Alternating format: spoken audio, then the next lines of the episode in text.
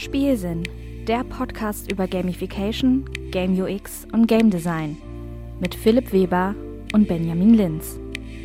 Der Tod ist allgegenwärtig, vor allem auch in unseren Medien. Ständig wird irgendwo gestorben, sei es im Kriminalroman, in der neuesten Serie oder einem Film im Kino. So auch im Spiel. Doch hier wird der Tod interaktiv. Welche Erscheinungsformen von Tod finden wir in Spielen, sei es auf erzählerischer oder spielerischer Ebene? Welche Auswirkungen hat das auf unser Spielerlebnis? Und können Spiele dabei helfen, besser mit dem Tod im realen Leben umzugehen, abseits von Bildschirm und virtueller Welt? Heute wird es tödlich. Und damit herzlich willkommen zum Spielsinn-Podcast mit dem Ben. Hallo. Und mit mir, dem Philipp. Und wir haben aber Gäste mit dabei. Zwei Stück. Hallo, Jessica. Und hallo, Julia. Hi. Ja, heute das erste Mal mit quasi kompletter, kompletter weiblicher Unterstützung als äh, Gegenpart zu unseren äh, männlichen Stimmen. Äh, freut uns sehr, dass es so geklappt hat in der Konstellation. Und ja, wie so üblich, fangen wir doch einfach mal mit der Gastvorstellung an, bevor wir uns dann weiter ins Thema wagen. Ja, auf der einen Seite haben wir die Julia Grimm, Sie hat einen Bachelor in Theater und Medien von der Uni Bayreuth, hat zwischendurch auch mal Computerspielwissenschaften studiert. Dazu ein kleiner Verweis auf unsere Folge 27. Da geht es nämlich auch genau um dieses Studium. Und dann kam jetzt auch zuletzt ein Masterabschluss dazu in Medien und Gesellschaft mit Fokus auf Medien- und Sozialwissenschaften und einer Masterarbeit zum Thema Computerspieltode nämlich als Symptome einer Virtualisierung des Sterbens, eine medienanthropologische Reflexion. Ja, wie das immer so ist, sind solche äh, Titel natürlich wunderbar leicht zu verstehen, aber da gehen wir auf jeden Fall dann näher noch drauf ein nachher. Gegenwärtig arbeitet sie als Volontärin im Bereich ja, Radioarbeit und Radioredaktion hat dort zum Beispiel ein wunderbares Format namens Gedanken zum Auftanken und ist auch, wie vielleicht einige wissen, Mitbegründerin des Spiesen-Podcasts. Und mit ihr haben wir auch schon bereits in Folge 15 über Animal Crossing New Horizons und seine Wirkungen auf Spielerinnen und Spieler gesprochen, hin, insbesondere hinsichtlich Kreativität und Arbeit. Ja, Julia, gibt es sonst noch was, was wir über dich wissen sollten? Also ich bin erstmal überrascht, dass du äh, meinen Masterarbeitstitel so aufsagen konntest, weil ich weiß den tatsächlich nicht mehr so genau. nee, aber ich glaube, äh, du hast das ganz gut zusammengefasst. Vielen Dank. Ja, dann gehe ich noch mal kurz rein zum Stichwort Langzeitmotivation, weil darüber hatten wir ja in Folge 15 auch gesprochen. Spielst du denn noch Animal Crossing? Äh, gerade nicht. aber es wird vielleicht noch mal kommen, weil jetzt am 5. November, das ist ja dann in ein paar Tagen, äh, ein neues Update rauskommt, was ziemlich, ähm, ziemlich groß ist und vielleicht äh, spiele ich es dann halt wieder. Aber ich habe es seit ziemlich lange gespielt, über ein Jahr, ähm, fast täglich, ähm, vielleicht schon äh, in, in, gewissen Phasen auch ein bisschen problematisch, äh, wie viel Zeit ich da rein versenkt habe, aber ja. Dann kam ja auch wieder eine größere Pause hinzu und dann darfst du jetzt dann auch wieder spielen. Ja. Genau. Die, Jule ist, die Julia ist heute für den Medien- bzw. geisteswissenschaftlichen Input, ich sage mal in Anführungszeichen, verantwortlich. Auf der anderen Seite unserer Gästeliste haben wir nämlich dann auch noch die psychologische Seite vertreten, nämlich durch die liebe Jessica Kartmann. Hallo. Hi, vielen Dank für die Einladung. Freue mich sehr, heute da zu sein. Ja, ist auf jeden Fall auch schön, dich da zu haben. Für dich ist es natürlich heute Premiere bei uns. Hm. Allerdings kennen dich die einen oder anderen vielleicht schon von deinem eigenen Podcast Behind the Screens, der ja über Themen bezüglich Games und Psychologie ja spricht. Vielleicht kannst du ja direkt selber was dazu sagen, was ihr da so macht. Ja, gerne. Ist tatsächlich, glaube ich, gar nicht ganz so leicht zusammenzufassen, weil wir ziemlich vielschichtig inzwischen unterwegs sind. Inzwischen sind wir vier Psychologen und Psychologinnen, der Ben und der Nikolas, die den Podcast gegründet haben. Dann gibt's da mich, die als dritte dazugekommen ist und wir haben seit kurzem ein viertes Mitglied, die Jolina. sind jetzt also nochmal mit Verstärkung unterwegs und ja, wie du schon gesagt hast, wir behandeln eben alle möglichen Themen rund um Spiele und über Spiele und schauen die uns aus einer psychologischen Perspektive an, weil wir eben alle Psychologen sind, alle mit unterschiedlichem Hintergrund auch. Wir haben mehr therapeutische Hintergründe und mehr wahrnehmungs- und kognitionspsychologische Hintergründe. Und ja, wir suchen uns immer ein Thema für eine Folge aus und werfen dann so zusammen, was uns da psychologisch einfällt, haben oft auch Gäste da, um nochmal ein bisschen eine andere Blickrichtung mit reinzubringen und dann trotzdem wieder zu überlegen, wie wir das in die Psychologie übertragen können. Ja, und kann, kann man auf jeden Fall sehr empfehlen im Podcast. Gehört auch zu meiner äh, Liste, die Sachen anhören, wenn was Neues draußen ist, dann so schnell wie möglich. Also an der Stelle oh, freut es mich schön. auch nochmal sehr, sehr, dich da heute auch bei uns begrüßen zu dürfen. Und äh, genau, wenn du nicht gerade podcastest, dann bist du ja auch noch als Psychologin unterwegs, hattest deinen Masterabschluss an der Eberhard-Karls-Universität in Tübingen gemacht. Und dann gab es auch noch eine Ausbildung zur psychologischen Psychotherapeutin mit Schwerpunkt, wenn ich das so richtig verstanden habe, analytische Psychologie am Jungen Institut in Stuttgart und da arbeitest du ja generell jetzt so mit äh, Methoden aus der humanistischen Psychotherapie, Transaktionsanalyse und der Tiefenpsychologie nach Jung. Gut recherchiert. Ja, deine LinkedIn-Seite hat auf jeden Fall gut äh, Aufschluss ja. darüber gegeben.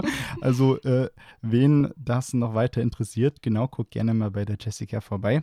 Und darüber hinaus bist du ja auch noch seit diesem Jahr als freie Redakteurin beim Gain Magazin, einem unabhängigen Magazin für Spielekultur tätig und auch noch als freiberufliche Dozentin für Psychologie in Bezug auf Game Design und generell dazu auch noch als Referentin an der Schnittstelle zwischen Games und Psychologie. Das ist ja auf jeden Fall eine ganz schöne Menge, was du da so in deinen Arbeitsalltag unterkriegst.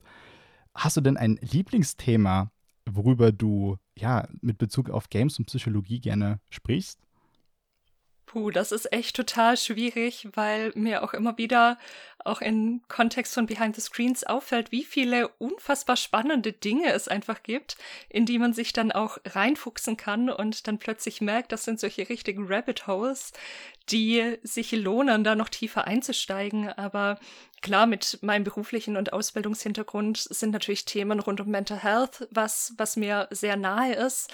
Ich habe die Psychotherapeutenausbildung übrigens am Junginstitut noch nicht abgeschlossen. Das ist so eine super, super lange Ausbildung. Diese analytischen Ausbildungen sagt man offiziell mindestens fünf Jahre, aber meistens sind es eher sieben bis zehn. Von daher, das ist immer ein relativ langer Weg, bis man da wirklich, wirklich fertig ist. Ja, cool. Klingt alles interessant. Äh, Gibt es sonst noch was, was wir über dich wissen sollten? Haben wir was vergessen irgendwie? Ähm, genau. Ansonsten super spannend, was du so alles machst. Ähm, ihr habt nichts vergessen, ja. ihr konntet das noch nicht wissen. Ich arbeite jetzt seit dem Oktober auch noch in einer Stelle am Institut für Wissensmedien, wo ich mich mit Digitalisierung in der Bildung beschäftige. Mhm. Okay, irgendwie akademisch oder was an der Stelle für. Okay. Genau, richtig. An der Uni, das oder? ist eine, nee, nee, das ist eine hm. wissenschaftliche Angestelltenstelle, also wissenschaftliche Mitarbeit. Mhm. Okay. Aber halt nicht an der Uni irgendwie, an einer anderen Das ist ein Leibniz. Musst du jetzt auch nicht genau, verraten, das ist ein, ist ein genau. Leibniz-Institut. Das kann man googeln. Wenn man meinen Namen eingibt, kommt das, glaube ich, immer noch als erstes. Ich habe da vor vielen Jahren in der Medientechnik gearbeitet, damals als Hivine noch. Und wenn man meinen Namen eingibt, ist es immer noch eins der ersten Dinge, die kommt. Also ah. von daher ja. ist es kein Geheimnis. Und da bin ich jetzt okay. eben wieder, genau. Ja, begeben wir uns mal näher in Richtung unseres ja, Besprechungsgegenstandes heute. Aber erstmal nur auf dem ersten Schritt. Habt ihr ein Lieblingsspiel? Und wenn ja, was fasziniert euch daran besonders? Soll ich anfangen? Wer auch immer als erstes eine Idee hat, genau.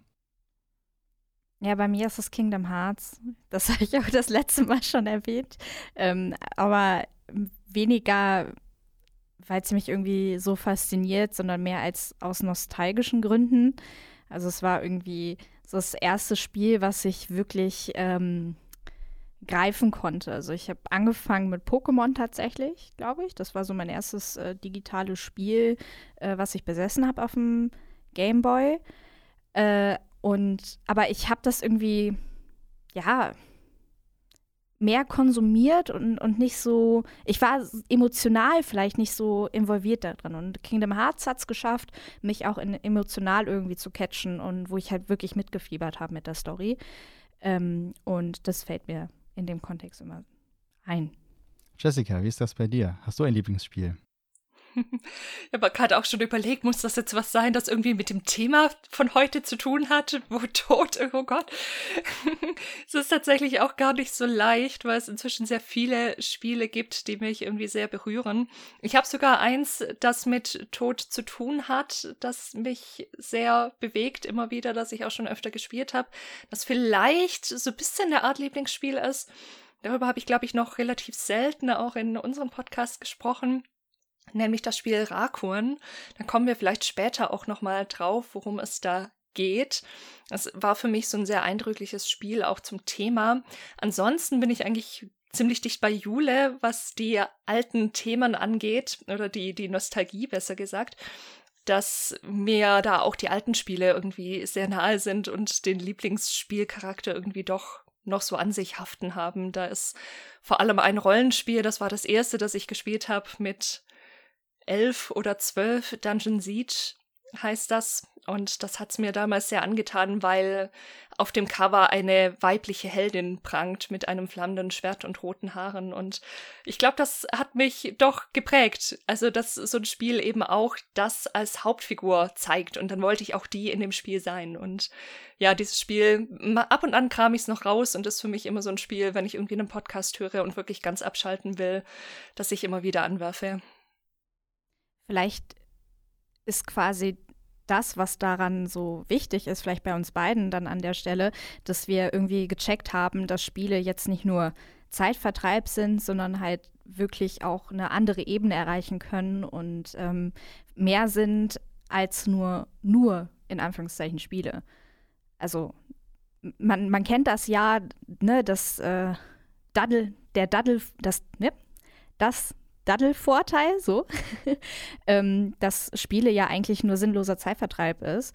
Und ich glaube, wenn man schon als Kind irgendwie checkt, so, hey, hier ist etwas, das ähm, fand ich irgendwie interessant und das hat mich berührt und ich, hab, ich bin selber in diese Welt eingestiegen. Also ich habe es nicht nur als Film irgendwie präsentiert bekommen, sondern ich konnte selber diese Entscheidungen halt machen. Ich glaube, das ist ein ganz besonderer Moment, wenn man das als Kind irgendwie spürt und checkt. Ja, mhm. total.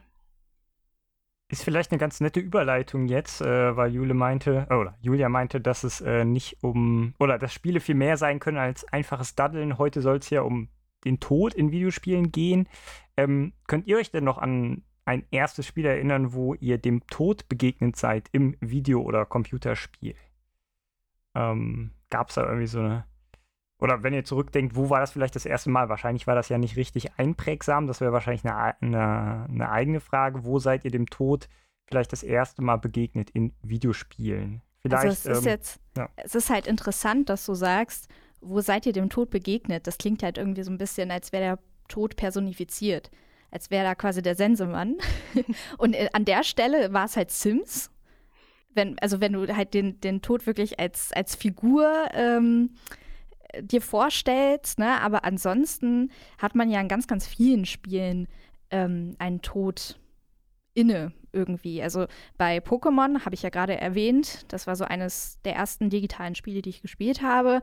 Äh, da sterben die Pokémon ja auch irgendwie. Die heißen, also da steht da nicht, dass, das dass sie tot sind, sondern da steht besiegt, glaube ich. Und die kannst du dann halt ins Pokécenter bringen. Aber theoretisch, also vom Gefühl her, sind sie ja tot und irgendwie, äh, also weil die Lebensleiste auch runtergegangen ist. Aber ja, da ist halt eben die Frage, wie definierst du Tod im Spiel und ähm, was meinst du eigentlich damit? An der Stelle kann man ja auch ganz gut noch einhängen, dass es ja auch noch so einen Spielmodus gibt. Ich glaube, Nuzlocke ist da so ein Emulator oder der dabei hilft, der das Ganze ein bisschen randomisiert, äh, was so passiert im Spiel. Und ähm, man kann es aber, glaube ich, auch ohne spielen. Aber quasi, dass man so ähm, tut, als ob die Pokémon wirklich sterben, wenn sie quasi besiegt werden, wo man dann gezwungen wird, sie freizulassen, wenn sie quasi im Kampf besiegt werden. Und da habe ich auch schon interessante Geschichten drüber gehört, wie das für Leute dann eben sehr emotional ist, wenn sie die Pokémon, die sie wirklich die ganze Zeit über ähm, hochgelevelt haben und zugesehen haben, dass sie eben nicht besiegt werden, sich dann auf einmal von ihnen verabschieden müssen. Ich glaube, die fliegen dann auch so weg, ne? Also auch schon in den älteren Spielen. Wenn man sie freilässt, das Oder? weiß ich gerade nicht. Ja. Also irgendwie habe ich Aber da ich- so dieses ja. Bild vorm Augen. Ich wollte nur einwerfen, das ist dann so eine Permadeath-Spielmechanik, ne? Wenn quasi eigene spielbare Charaktere ähm, permanent verloren gehen, wenn man da irgendwie alle Lebenspunkte Genau, verloren darauf hat. kommen wir später Mhm. bestimmt auch nochmal genauer zu sprechen. Jessica, gibt es bei dir ein Spiel, das dir in Erinnerung gekommen ist, wo du schon mal dem Tod begegnet bist? Muss auch nicht in personifizierter Form sein. Wenn es in personifizierter hätte sein sollen, dann wäre das sicher auch Sims gewesen. So in nicht personifizierter. Ich bin auch so ein bisschen durch meine Spielvergangenheit gegangen, habe da ein bisschen gekruschelt, was mir da so eingefallen ist. Was mir, also war sicher nicht die erste Erinnerung, aber eine, die mir zuallererst kam aus diesen Anfangszeiten, war in den frühen ähm, Tomb Raider-Spielen. Insbesondere Tomb Raider 3. Das kann ich mich noch so, so gut dran erinnern. Da war ich auch noch relativ jung, wie die, wenn die Lara Croft auf diese Stacheln gefallen ist. Da gab es ja immer diese Stacheln, die da aus dem Boden ragten. Und das war so ein, also das war auch mit so einem furchtbaren Sound untermalt. Ich habe den bis wie heute noch, als hätte ich das gestern gespielt. Wobei ich habe es neulich tatsächlich noch mal nicht ganz durchgespielt, aber zumindest angefangen. Aber das nur am Rande. Auf jeden Fall, das ist mir, das ist mir so als erstes in Erinnerung gekommen, weil das so ein, ach, dieses Geräusch und dieses, die Lara fällt da drauf und dann auch noch so theatralisch, natürlich irgendwie auch, auch sehr pixelig und kantig, aber das blieb mir doch sehr in Erinnerung. Da kann man ja auch ergänzen, in neueren Tomb Raider-Spielen gibt es ja auch wirklich diverse Möglichkeiten. So für, für, für jede Option, die Lara sterben kann, gibt es eine eigene Cutscene. Und die sind alle sehr dramatisch. Ja. Ja, das stimmt. Also das hatte ich auch schon in meinen Notizen, die ich mir so ein bisschen in Vorbereitung auf die Folge gemacht habe, auch aufgeschrieben, weil ja, ich glaube, da fällt jedem, der dieses, der oder die dieses Spiel gespielt hat oder eins der letzten drei Teile eine Szene ein, die oder mehrere meistens, die wirklich sehr, sehr brutal und sehr detailliert waren. Aber jetzt bei den neueren Lara Croft Spielen, also ich weiß nicht, wie es euch da ging, aber bei mir hat es halt auch ein bisschen Komik. Also es war ein bisschen komisch einfach. Ich, meistens dachte ich halt so, boah, Mann, jetzt war ich schon wieder so dumm, da runterzufallen. Ne? Weil es ist ja auch immer die gleiche Szenerie, wenn du den gleichen Tod stirbst. Und das hat dann irgendwann, ja, nicht mehr diese Dramatik, in der es halt dargestellt wird. Das ist ja eigentlich auch sehr interessant, dass äh, irgendwann ähm, sich das umdreht im Sinne von, oh, nicht schon wieder. Bei mir hat es irgendwann auch Ärger ausgelöst, einfach. Also, dass mir das jetzt schon wieder zugemutet wird, dass ich das schon wieder sehen muss. Meistens natürlich, weil ich tatsächlich irgendwie die falsche Taste erwischt habe oder eine Millisekunde zu langsam war oder was auch immer. Aber ja, bei mir war es tatsächlich eher Ärger als das Gefühl von, von Komik. Aber ich glaube, ich weiß, worauf du abziehst. Ja, in Vorbereitung auf die Einstiegsfragen habe ich mir auch selber mal Gedanken gemacht, was war denn eigentlich bei mir das erste Spiel? Könnte ich diese Frage beantworten? Und mir ist in den Sinn gekommen, was komplett anderes, nämlich Rollercoaster Tycoon, was ja eine Simulation ist, wo man hier nachschaut, okay, es, es bleibt direkt weiter absurd. Ist mir Genau. auch passiert, ja. Also eine ja. Simulation, wo man ein Achterbahnpark, sage ich schon, ein, ein Freizeitpark äh, aufbauen und managen muss. Und dabei kann man auch Achterbahnen bauen. Und äh, die sind halt nicht immer so direkt abgenommen, dass da quasi äh, nichts passieren kann. Und ja, mitunter kann dann mal vorkommen, dass so ein Zug entgleist und dann äh, ja, fliegen dann die ganzen äh, Besucherinnen und Besucher einfach runter von der Höhe, wo sie gerade sind und man wird zugespammt mit den ganzen Meldungen, Besucher 342 ist tot, Besucher, also es geht dann wirklich so dip, dip, dip, dip, dip.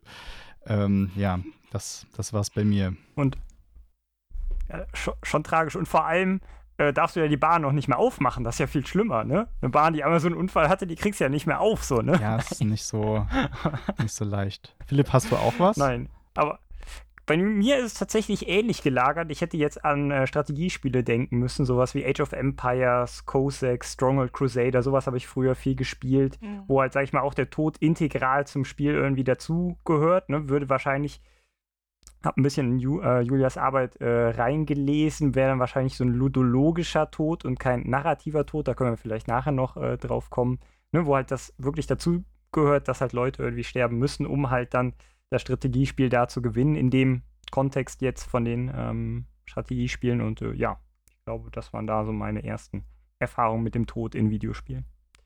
Aber vielleicht, um jetzt mal so ein bisschen den Bogen zu spannen, das ist natürlich sehr spannend bei den ähm, Beispielen, die wir jetzt genannt haben, außer vielleicht Lara Croft. Ich glaube, das hat ein USK von 16, wenn ich mich recht entsinne. Ähm, aber nicht, glaube ich, wenn man sieht, wie Lara aufgespießt wird oder vielleicht doch, man weiß es nicht. Aber Rollercoaster Tycoon ähm, hat ja ein USK von was, sechs oder vielleicht sogar null, würde ich jetzt schließen oder vermuten. Und äh, daran merkt man ja auch, dass Tod im Computerspiel nicht gleich der Tod ist. Also wenn man jetzt äh, irgendwie einen Sechsjährigen von, vor Mario äh, setzt und der Mario fällt halt die Schlucht runter, dann wird, glaube ich, auch der Sechsjährige sagen, ja, Mario ist gerade in der Schlucht gestorben. Und in, äh, im wahren Leben hätte man vielleicht irgendwie äh, Probleme, einem Sech Sechsjährigen ähm, zu erklären, dass zum Beispiel ein naher, nahe Familien, äh, naher Verwandter gestorben ist. Ne? Also da ist ja schon ein, ein, ein Gap in der äh, Bewertung dieser Tode. Ja. Wobei gerade zu dem Beispiel, nur weil ich es äh, gerade einwerfen will, ich glaube, der bei Mario Kart wird man doch mit so Ballons wieder irgendwie rausgezogen aus der Schlucht, oder? Zumindest manchmal. Ja, also ich. Ich, ich würde sogar bezweifeln, dass das Leute überhaupt als tot ähm, bezeichnen würden. Auch nee, ich sprach gerade nicht von Mario Kart, sondern äh, so. von Mario Bro Browsers. Ach so, ein anderes, also ja, Run Mario. Ja, alles klar, Run. gut. Jetzt habe genau. ich es, ja, ja, genau. Da macht er ja sogar auch diesen typischen Mario-Sound dann, wenn er da, ah, ja, ja, genau, verletzt genau. wird oder stirbt. Hm? Ja. Und man verliert ein Herz. Ne? Also ja, ja, okay. Es ja, ist auch ja. schon so gelabelt, dass es ein Leben ist, das man gerade verloren hat. Ich hatte irgendwie Mario Kart gerade im Kopf. Ähm, genau, aber nee, bei den Jump'n'Runs ist es natürlich so. Ja, ja, das mit den Herzen wird sicherlich auch dann gleich nochmal etwas bedeutsamer werden. Ich habe gerade nochmal nachgeschaut. Die USK für Rollercoaster Tycoon liegt tatsächlich bei null. Ähm, es ist halt auch keine drastische Darstellung, aber der Tod kommt natürlich schon vor. Ich meine, man muss es auch erstmal schaffen. Das ist jetzt kein Standardspielszenario. Äh, ich glaube, da ist es schwieriger, wenn man selber Bahnen baut, die überhaupt fertig zu bekommen. Ähm, genau, und dass dann auch noch Leute damit fahren. Und im Idealfall macht man noch einen Test, noch eine Testfahrt, wo keine Leute sind, drauf sind und dann fliegt der Zug ohne Menschen runter. Ja. Ben, ich merke schon, wir müssen mal, mal eine Rollercoaster Tycoon-Folge oder eine Freizeitpark-Folge machen. Ja, das wird bestimmt interessant. Lässt sich, glaube ich, auch ganz gut mit Gamification ja. hier und da ähm, verknüpfen. Ja. ja. mir fällt mir direkt was ein. Aber wie genau. gesagt, also echt ohne, ohne Miss. Waiting Games in Freizeitparks gibt es äh, Paper, ah, ja, wie man Wartezeit verkürzen kann in genau. Freizeitparks. Mit Augmented Dann an anderer Stelle mehr genau. dazu.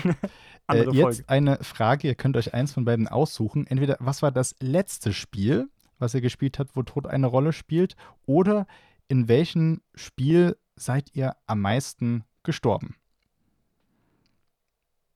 Wem auch immer zuerst was einfällt. Dann fange ich einfach mal an mit, was ich zuletzt gespielt habe, tatsächlich so ein bisschen auch auf als Vorbereitung auf die heutige Folge. Von daher tatsächlich wirklich, wirklich zuletzt. Aber wollte ich auch schon lange machen und war froh, das jetzt endlich verbinden zu können auch noch. Ich habe Spiritfarer angefangen zu spielen. Das ist ja ein Spiel, in dem man eine Fährfrau spielt quasi, die die Seelen ins Jenseits bringt, könnte man sagen oder ihnen den Übergang erleichtern soll und die auf einem großen Kahn transportiert und diesen Kahn dann entsprechend der Wünsche der Fahrgäste quasi ausbaut und für das leibliche und seelische Wohl der Seelen zu sorgen hat. Ja, ähm, also das Problem bei mir ist, wenn ich das jetzt sage, dann ist das ein kleiner Spoiler. Deswegen sage ich mal, ich habe ein Spiel der Reihe gespielt, aber ich sag nicht welches. Und zwar Life is Strange. aber ich sag nicht welches. Das kann ja auch das erste sein oder äh, das Prequel. Äh, und ja, da kam eben Tod vor und es ist sehr narrativ aufgeladen. Also man ist da sehr verbunden. Ansonsten, wenn du mich jetzt fragst, wo ich am meisten gestorben bin, wahrscheinlich ist es dann auch Kingdom Hearts, weil ich das einfach, glaube ich, am meisten durchgespielt habe bisher. Ähm, ansonsten Dead by Daylight, denke ich, weil ich das jetzt irgendwie vor einem Jahr angefangen habe, richtig zu suchten und das jetzt so rundenbasiert ist, da stirbt man halt schon. Kannst du vielleicht noch kurz was dazu sagen, worum es bei Life in Strange geht, für die Leute, die es nicht wissen und auch, äh, was man bei Dead by Daylight macht? Ähm, ja, Life is Strange ist ein bisschen schwierig zusammenzufassen, weil es gibt ja äh, verschiedene Teile mittlerweile. Wenn du jetzt äh, dich auf das erste beziehst, ähm, dann war das ein Indie-Game von, ich glaube, Donut Games. Ich bin mir gerade nicht sicher. Donut, ja. Äh, die wurden dann von Sony irgendwann aufgekauft, weil das äh, so erfolgreich war. Ähm, und da spielt man Max und Max kann die Zeit zurückdrehen. Und das ist deswegen halt so interessant, weil es ja eigentlich nichts Neues ist im Computerspiel, quasi ein Level nochmal neu anzufangen und etwas anderes auszuprobieren. In dem Moment, wo du Save Points hast, kannst du das ja einfach machen, aber sie haben es quasi als Mechanik ins Spiel integriert. So. Und ähm, ja, da geht es dann um verschiedene Entscheidungen, die man treffen muss. Und man sieht immer so die kurzfristigen, kurzfristigen Effekte, aber eben nicht die langfristigen. Ähm, ja, aber jetzt das neueste, der neueste Teil der Reihe äh, hat eine gewisse, an, eine gewisse andere Mechanik. Deswegen kann man das jetzt nicht so runterbrechen, aber das ist zum ersten zu sagen, ähm, Dead by Daylight ist ein rundenbasiertes Horrorspiel. Ähm, und es ist einer gegen vier. Einer ist der Killer, vier sind die Survivor. Und die Survivor müssen halt versuchen, aus so einem Gefängnis halt rauszukommen. Und der Killer versucht sie halt zu töten und hängt sie an Haken auf. Äh, ja, und das Setting ist eben Horror, aber es ist jetzt nicht so, dass mit Jumpscares oder so äh, gearbeitet wird. Es ist eher, dass du durch, also mit dem Spielverlauf Herzklopfen kriegst. Aber es ist jetzt nicht so, dass du halt denkst, oh Gott, jetzt ist ein Geist hinter mir, sondern ähm, du bist ja wirklich im Spiel geschehen. Und da kann natürlich auch Angst ähm, passieren. Also kannst Angst haben in diesem Spiel, ganz klar. Aber äh, ja, also ich sage immer, es ist halt ein Horrorthema, aber es ist jetzt nicht sowas wie Until Dawn oder so, die dann wirklich noch mehr in die Horrorrichtung gehen. Mhm. Ja, danke für die Antworten. Wenn ich die Frage hätte beantworten sollen, aber ich glaube, das sollte ich nicht, hätte ich natürlich äh, Dark Souls genannt, als Reihe einfach mal so. Ähm, genau, den ersten, zweiten und dritten Teil gespielt und so. Klar kann man dann nicht vielleicht so zusammenzählen, aber das verbinde ich dann irgendwie direkt irgendwie mit, mit Tod und mit Scheitern. Ähm, genau. Ähm, und da bin ich wahrscheinlich auch am häufigsten gestorben. Aber vielleicht abschließend, gerade auch mit Blick auf die Zeit, gibt es denn bei euch irgendwie so ein Spielerlebnis oder eine bestimmte Szene, welche euch im Zusammenhang mit dem Tod ähm, besonders in Erinnerung geblieben ist in Videospielen? Das kann zum einen eher so Gameplay, spielmechanisch sein, aber auch ähm, bezogen auf die Erzählung gibt es ja irgendwie so einen Moment, wo ihr sagt, ah, das war jetzt irgendwie ich sag mal, krass oder irgendwie so. Klar, da muss man jetzt ein bisschen schauen, dass man vielleicht die Situation spoilerfrei umschreiben kann. Wenn man das nicht kann, dann sagt einfach vorher Spoiler und äh, dann werden wir in der Post-Production entsprechend vielleicht nochmal darauf hinweisen oder so. Ähm, aber genau, das wäre vielleicht interessant. So spezielle Szenen oder spezielle Gameplay-Mechaniken oder eine spezielle nur. Also, die euch jetzt vielleicht spontan in den Kopf kommt. Ich habe tatsächlich zwei im Kopf. Und die eine werde ich grob spoilern. Es ist tatsächlich aus dem ersten Life is Strange. Das ja, das hätte ich jetzt auch gesagt.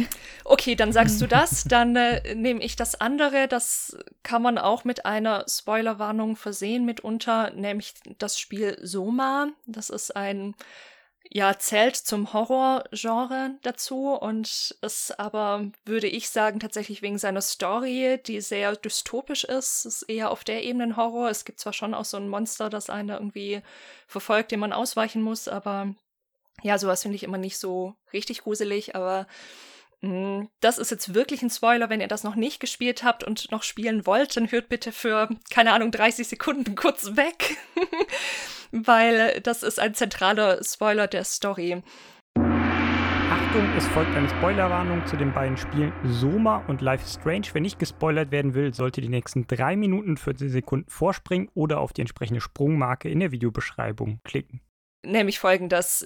Wir sind, wir, wir töten quasi Bewusstseinskopien von uns selber an bestimmten Stellen im Spiel. Wir wechseln, also Zukunftsdystopie, wir sind in einer, unser Bewusstsein wurde in eine Maschine kopiert, in einen Roboter und wir wechseln den Roboter ab und an. Und dann müssen wir die, können unser Bewusstsein nur kopieren und nicht ähm, transferieren. Das heißt, das bleibt, das Bewusstsein bleibt auch im anderen und diese Kopie müssen wir dann quasi töten oder zurücklassen. Und beim ersten Mal also ist das ist da, sehr ist das dann so ein Gefühl, heftig. dass man ganz, also es, sind das dann NPCs und dann kommt später raus, man ist das selber oder? Nee, man weiß das. Man weiß das dann. Also hm. man, das, das ist dann quasi der große Reveal. Also vielleicht müsst ihr in der Post-Production dann doch noch die Zeit ändern, wie lang der Spoiler ist. Das ist der große Reveal dann tatsächlich, dass man dann beim ersten Mal denkt man dann, ah, okay, ich wechsle den Körper, ich gehe jetzt in einen anderen Körper einfach rein und dann sieht man den anderen Körper, in dem man gerade war, vor sich sitzen und realisiert dann, man hat auch eine andere Figur, mit der man dann sprechen kann, die einem dann sagt, ja, du hast dein Bewusstsein kopiert, also das ist in dem anderen, in dem Körper noch drin, aber den musst du jetzt eigentlich töten. Oder du kannst ihn für ewig da leiden lassen und dann stehst du für, vor dieser vor dieser Entscheidung, töte ich quasi mein eigenes Bewusstsein, aber doch nicht meins. Also ich habe mich irgendwie verdoppelt. Und ja, das, das nimmt, nimmt groteske Züge dann an über das Spiel hinweg und das ist sehr, sehr eindrücklich tatsächlich. Ja, dann das Life is Strange Beispiel, was du wahrscheinlich auch im Kopf hattest. Ähm, es tut mir leid, Ben, du wirst jetzt ein bisschen gespoilert. Ähm, und zwar in dem ersten Teil, wie gesagt, die Max kann die Zeit äh, zurückdrehen. Und irgendwann ähm, bemerkt sie, dass sie das mit Fotos viel, viel mehr kann. Nicht nur irgendwie paar Minuten, sondern teilweise auch Jahre. Und sie versucht, einer Person zu helfen. Ja, also, also sie versucht, das Leben halt besser zu machen. Aber was dann halt passiert ist, dass diese Person letztendlich äh, einen schweren Unfall erleidet und dann im ähm, Intensivbett liegt und sich quasi von Hals abwärts nicht mehr bewegen kann. Und diese Person bittet dann uns als Spielerin, äh, sie zu töten, weil, man, weil sie einfach nicht mehr möchte. Sie sagt so, ja, hier, da, mein Tropf, du brauchst den einfach nur aufschieben, kannst rausgehen und ich werde einfach friedlich einschlafen. Und das ist einer der wenigen Momente, also es gibt Entscheidungen in diesem Spiel, die kann man nicht zurückdrehen. Und das ist so eine Entscheidung. Ähm, und ja, es hat mit dem Tod in dem Sinne zu tun, also eher in der Wertigkeit des Lebens, also wann, äh, wann ist der Tod vielleicht, vielleicht auch etwas, was wir nicht vermeiden sollen. Also wir sind ja eigentlich die ganze Zeit unterwegs, dass wir den Tod so, so weit wie möglich hinauszögern, auch im Computerspiel. Ähm, aber an der Stelle ist dann wirklich die Frage nach Leben und Tod. Und es gibt noch eine andere Szene in dem Spiel, ähm, die ist quasi auch nicht rückgängig machbar. Also es ist eher dann auch tatsächlich eine Challenge, dass man äh, richtig antwortet. Und ähm, entweder schafft man es quasi, eine Person zu retten oder nicht.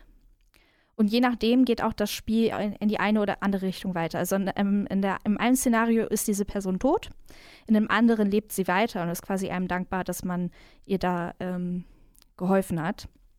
Aber auch das ist ein sehr, sehr ähm, krasser Moment, weil man die ganze Zeit irgendwie so gelernt hat, oh ja, ja, wir können die ganze Zeit, wir können ja ausprobieren, ne? Wenn wir falsch liegen, dann können wir ja einfach nochmal neu machen oder so. Und auf einmal sagt es dir, uh -uh, mm -mm, jetzt musst du wirklich richtig antworten. Und wenn du falsch antwortest, dann äh, geht das jetzt schief.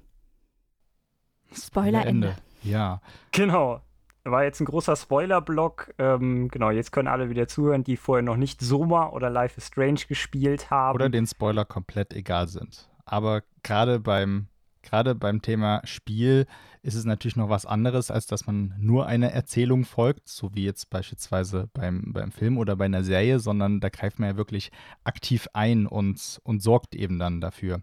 Interessant auf jeden Fall, dass die Beispiele, die ihr vorgestellt habt, sehr auf eben der erzählerischen, auf der narrativen Ebene liegen.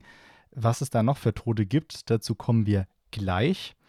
Ähm, ja, ich muss auf jeden Fall Sachen mit dem, mit dem Zeit zurückdrehen und so weiter. Es ist wirklich interessant, äh, wie Leute dann unterschiedlich spielen, weil ich hatte auch Life is Strange mal angefangen und konnte mich dann immer nicht so entscheiden, wollte eigentlich erstmal wissen, was gibt es denn eigentlich alles für Möglichkeiten, was passieren kann.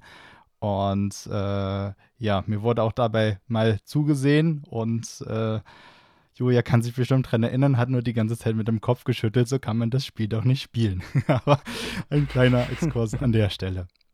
Ja. Julia, du hast dich ja in deiner Masterarbeit mit dem Thema Computerspieltode befasst. Und da stellt sich mir eingangs die Frage, wie kommt man denn darauf, äh, sich mit Computerspieltoten auseinandersetzen zu wollen? Naja, also die Medienwissenschaft geht halt über Medien und Computerspiele sind auch Medien. Von daher war jetzt das Feld äh, Computerspiel nicht so ähm, ganz weit entfernt. Es ist natürlich ein, eine Geisteswissenschaft, also ich bin jetzt nicht rangegangen und habe die Leute empirisch untersucht, wie sie irgendwie mit ähm, Tonen im Computerspielen umgehen oder so, die irgendwie verkabelt oder so. Das würde man vielleicht dann eher so eine äh, Psychologie machen, irgendwelche Gehirnströme messen oder so. Also man geht da eher ja, aus einer philosophischen Sicht halt ran. Ähm, mir ist halt irgendwann mal aufgefallen, dass wir äh, gesellschaftlich eigentlich die ganze Zeit versuchen, den Tod so ein bisschen von uns wegzudrängen und den nicht so wirklich thematisieren, zumindest in unserer äh, westlichen Gesellschaft. Und auf der anderen Seite es da ein Medium gibt, was immer mehr im Kommen ist, wo ganz, ganz viele Spiele, nicht alle natürlich, ähm, in irgendeiner Weise einen Tod innehaben. Und ähm, also in der ähm, Ballerspiel-Diskussion wird das ja oft auch, ähm, also fragt man sich ja oft, okay, stumpft man irgendwie ab? Dann gibt es halt irgendwie so Geschichten, ja, im amerikanischen Militär haben die äh, Ballerspiele gespielt, damit die halt abstumpfen und dann im wahren Leben wirklich Leute abschießen und so weiter. Äh, diese Diskussion gibt es natürlich. Aber ich habe mich halt auch gefragt, okay, aber wie ist es denn eigentlich auch damit, dass man selber stirbt? Na? Und dass man auch immer wieder stirbt. Und ähm, ist vielleicht das Computerspiel auch eine Kulturtechnik, damit wir lernen zu sterben? Das war so irgendwie so der Ausgangspunkt. Also es äh, war auch ein bisschen ähm, kulturwissenschaftlich gedacht. Also ich dachte mir so, wo reiht sich das Computerspiel in der Kultur ein, wenn man Computerspiele als Kultur begreift. Und das war so meine Ausgangsthematik. Ähm, und dann, ja, war es ein bisschen schwierig, das dann irgendwie ähm, wirklich straight zu kriegen, weil es, es ist, sind sehr, sehr viele Bereiche, die man da ähm, streift und die man vielleicht auch anfassen muss. Ähm, also sei es jetzt irgendwie zu erklären, was ist eigentlich ein Computerspiel, welche Ebenen gibt es da, was für Tode gibt es auch. Ich habe bestimmt nicht alle genannt. Ähm, und wie kann das jetzt kulturell einen Unterschied machen? Kannst du passend vielleicht noch was äh, erzählen über die Ergebnisse, die du da gefunden hast zum Thema Todeskultur damals und heute? Weil das ist ja auch interessant. Mm, also man geht davon aus, das ist so äh, der Konsens der, ähm, äh, der Wissenschaft, dass wir Menschen die einzigen Lebewesen sind hier auf dieser Welt, die, ähm, die sich bewusst sind, dass sie irgendwann mal sterben werden. Damit ist nicht gemeint, dass Tiere keine Todesangst empfinden können, das können sie durchaus. Aber wenn ich jetzt eine Spinne jage, dann rennt sie weg und dann weiß sie, oh, oh, oh, es geht mir gerade um, um mein Leben. Aber wenn ich sie nicht mehr jage, dann ist sie sich nicht bewusst, dass sie trotzdem irgendwann sterben wird. Und wir wissen, der Tod ist halt unausweichlich. Und das ist ein Dilemma. Denn wir sind leider nicht unsterblich, um damit umgehen zu können. Also eigentlich bräuchten wir die Unsterblichkeit, um den Tod zu verstehen und den quasi zu, zu fassen. Also, weil, wenn wir unsterblich wären, dann wäre es okay, wenn wir wissen, dass anderes Leben eben zu Ende geht, aber unser eigenes nicht. Aber in dem Moment, wo wir wissen, okay, wir sterben selbst, ist es halt ein Problem, weil wir eben, ja, irgendwie damit, damit umgehen müssen, irgendwie das ähm, kompensieren müssen. Und man geht davon aus, dass Kultur etwas ist, was uns hilft, dieses Dilemma, dieses Wissen, dass wir sterben und dass wir auch sterben, zu überwinden. Das ist quasi der, die Kernaussage der Kulturwissenschaft, wenn es halt um ähm, Kultur und Tod gibt. Und da gibt es halt in jeder ähm, Zivilisation, die man so kennt, gibt es Techniken, wie man das eben macht. Da kennt man vielleicht die alten Ägypter, äh, die dann große Tempel bauen oder dann einbalsamieren und so weiter. Die haben halt auch Riten, um damit halt irgendwie umgehen zu können. Also sie denken, es geht halt irgendwie weiter, deswegen gibt es Grabesbeilagen und so weiter. Also sowas spielt natürlich mit rein, aber auch zum Beispiel die Kunst, dass ähm, jetzt bei einer Mumie nicht nur die Mumie da ist, sondern natürlich ein Sarg mit dem Gesicht des Pharaos zum Beispiel. Und das ist auch etwas, das war nicht nur, also es war nicht nur etwas, was dem Adel ähm, äh, vorbehalten war, sondern halt auch andere Menschen haben da äh, ihre Techniken gehabt, also niedrigere Menschen, um dem Tod da ein bisschen zu entgehen. Also man hat zum Beispiel Häuser gebaut, die dann als ewige Häuser quasi für den Tod da sein sollten. Dann kommen wir doch mal zum Punkt Virtualität und Immersion. Du hattest es ja gerade schon kurz angesprochen, die Begriffe. Ja, was, was ist das denn? Virtualität und Immersion und was hat das Ganze dann mit Tod im Computerspiel zu tun? Naja, also ich habe mir halt die Frage gestellt, wenn wir ähm, das Computerspiel als Kulturtechnik verstehen wollen, ähm, um mit dem Tod umzugehen, um mit diesem Dilemma umzugehen, dann liegt es vielleicht nahe zu sagen, ja, wenn wir die ganze Zeit im Computerspiel sterben, dann üben wir irgendwie das Sterben ein. Aber dafür muss man halt verstehen, ob wir überhaupt im Computerspiel sterben können. Also bin ich das überhaupt? Und da gibt es halt verschiedene ähm, Indizien dafür, die meiner Meinung nach dafür sprechen. Die eine Sache ist die, äh, der Begriff der Virtualität. Ähm, um es kurz zu fassen, es geht bei dem Begriff darum, dass nicht eine, ein Gegensatz zur Realität geschaffen wird, sondern die Realität erweitert wird. Ähm, das hängt ein bisschen damit zusammen, dass man dann ähm, mit der Wahrnehmung dann quasi in der Virtualität drin ist. Ja, also es ist in dem Moment auch Teil meiner Realität und ähm, dass andere Räume geschaffen werden, mit denen wir eben Dinge ausprobieren können. Und das ist halt im Computerspiel ein sehr, sehr freier Raum, bis auf natürlich die Regeln und die Physik, die das Computerspiel uns eben vorgibt. Aber wir haben einen Avatar, auf den wir uns reinprojizieren können, einen Ort, die Virtualität. Und verbunden mit der Immersion können wir quasi sagen, der Avatar bin ich. Und der Clou ist jetzt quasi, dass wenn wir im, im Computerspiel sterben, dann sterben wir wahr virtuell. Ist ein bisschen kompliziert zu erklären, deswegen breche ich das jetzt runter. Aber ähm, natürlich sind wir nicht tot, wenn wir im Computerspiel sterben, aber wir benennen es so. Also, wenn ich jetzt mit Mario die Schlucht runterspringe, dann sage ich, ich bin gerade gestorben. Und dann habe ich noch das Herzchen, also Herz als, als Symbol de, also ne, des menschlichen Körpers. Also das Herz ist ja quasi der Motor, der uns am Laufen hält auch. Ähm, Dann sage ich, ich bin gestorben und dann fühlt es sich auch ein bisschen so an, als wäre ich gestorben, weil es wahr virtuell ist. Das war jetzt sehr, sehr philosophisch, aber ich hoffe, mein Punkt ist klar geworden. Auf jeden Fall, aber kann man bestimmt auch gegen argumentieren, oder? Also ich weiß nicht, ich könnte spontan einfach mal gegen argumentieren oder eine Gegenthese aufstellen. Die ist natürlich jetzt eher aus der Luft gegriffen. Ich weiß, du ziehst das ja aus Literatur und so raus. Ich hätte jetzt gesagt, ähm, das Sterben in Spielen ist quasi eine Art Schmerz, den man im realen Leben auch hat, aber eher so ein mentaler Schmerz auf der Ebene. Und ein Schmerz ist ja ein Stück weit auch ein Feedback im echten Leben und auch irgendwie notwendig, damit man merkt, dass man noch lebt und wäre jetzt meine Gegenthese komplett, glaube ich, umgedreht zu deiner, dass man sagt, okay, Tod in Videospielen zeigt dir, dass du noch lebendig bist, weil es ein Schmerz ist, ein Feedback-Reiz ist und zeigt, dass du noch lebendig bist. Ähm, hm, genau. Also es, es, ist ein interessanter Punkt, über den habe ich mhm. tatsächlich nicht nachgedacht. Ähm, meine Conclusion am Ende war eher so in Richtung, naja, wenn wir sterben, ist es aber nicht das Ultima Ultimatum.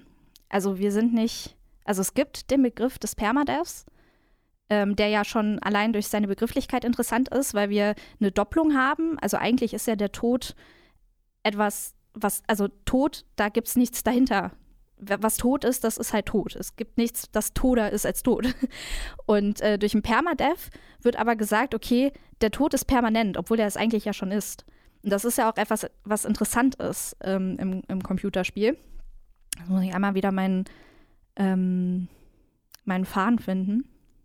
Und dementsprechend, man kann selbst den Permadeath überwinden, indem man einfach das Spiel neu startet. Ich glaube, es gibt kein Spiel auf der Welt, wo du halt nicht sagen kannst, okay, selbst wenn es halt ähm, de, äh, auf deinen Laptop halt blockt, nimmst du einfach einen neuen Laptop und, und spielst das halt nochmal. Mit anderen Worten, der Tod wird die ganze Zeit überwindbar gemacht. Das heißt, der Tod gaukelt, der Tod im Computerspiel gaukelt dir eigentlich vor, etwas Endliches zu sein, etwas Ultimatives, ist es aber gar nicht. Und das macht es interessant, weil in dem Moment üben wir quasi nicht das Sterben ein, sondern wir üben ein, den Tod immer und immer wieder zu überwinden. Das kann man so ein bisschen mit Eskapismus ähm, argumentieren, also im Sinne von, ähm, wir wollen halt dem Tod entfliehen aber wenn man da jetzt nochmal die Kulturwissenschaft hinzuzieht, dann ist das gar nicht so weit hergeholt. Wenn, wenn man sagt, ja, die Kultur ist auch halt ein, ein Mechanismus, um dieser Realität des Todes zu entfliehen, dann kann das Computerspiel das auch sein. Und das halt allein durch seine ludologische Mechanik, die das Spiel eben innehat. Wie, wie sieht es denn aus psychologischer Sicht aus, Jessica? Also was, was, wie sieht man da den den Tod im Spiel? Oder was ist so deine, was sind so deine Gedanken diesbezüglich? Nach dem, was du auch jetzt hier gehört hast. Ich habe tatsächlich, ich habe tatsächlich auch mal so ein bisschen geschaut, ob es jetzt spezifische psychologische Literatur über Tod in Spielen gibt. Ich habe auf die Schnelle keine gefunden. Also ich habe schon ein bisschen gesucht, aber hatte jetzt nicht Tage oder Wochen Zeit, mich in dieser Literatursuche hinzugeben. Deswegen mh, mm, zu zu Spielern im Speziellen ist mir tatsächlich auch gar nicht so viel bekannt. Also ich habe ja auch deine Arbeit gelesen, Julia, und auch diese Teile. Also es leuchtet mir einerseits durchaus auch ein, diese Argumentation und kann mir, kann mir da auch, kann da in verschiedene Richtungen gut mitgehen. Also sowohl, also es ist ja das Interessante, dass man sich einerseits zwar irgendwie mit Tod und mit Sterben beschäftigt und andererseits aber es ein völlig anderes Todsein und Sterben ist, als es tatsächlich in der Realität ist. Und das ist ja genau der Knackpunkt und ich glaube auch der, den, den du ja gemeint hast, Philipp.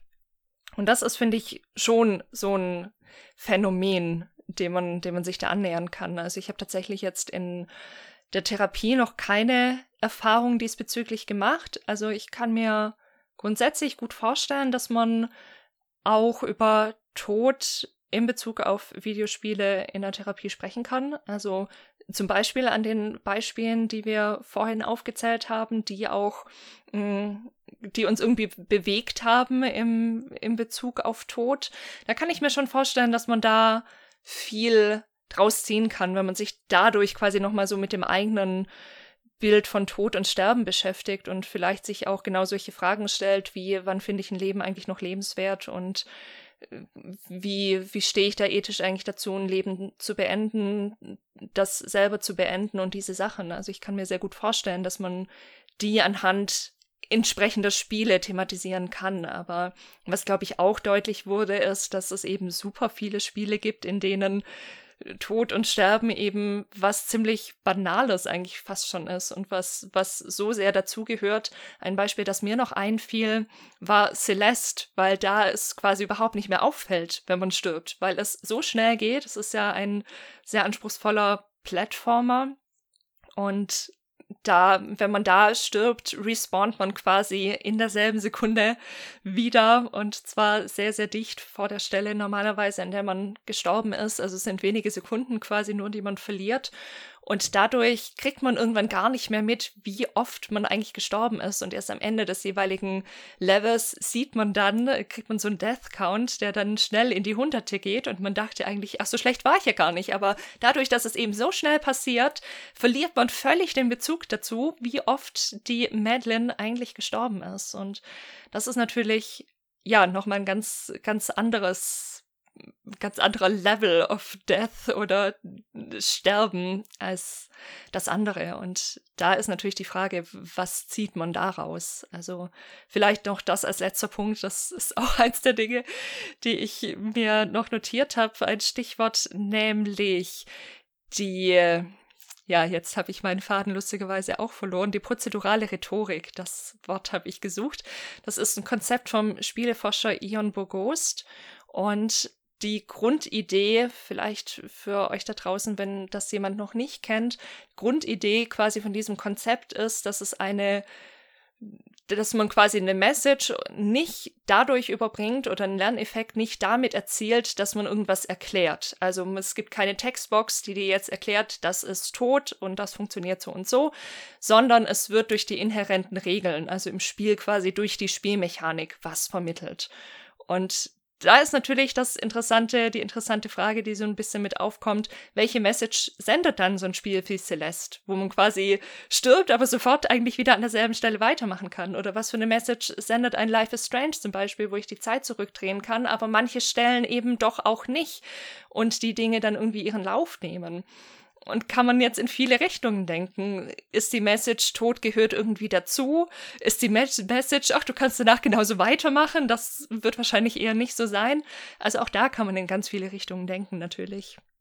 Und gibt es halt überhaupt eine Message? Das ist ja auch die Frage. Exakt. Also ich habe das, ich habe das gerade übersprungen, aber was ich natürlich in meiner Arbeit gemacht habe, ich habe ähm, zwei große Bereiche aufgemacht, wo Tod halt eben vorkommen kann oder in welcher Form der Tod im Computerspiel vorkommen kann.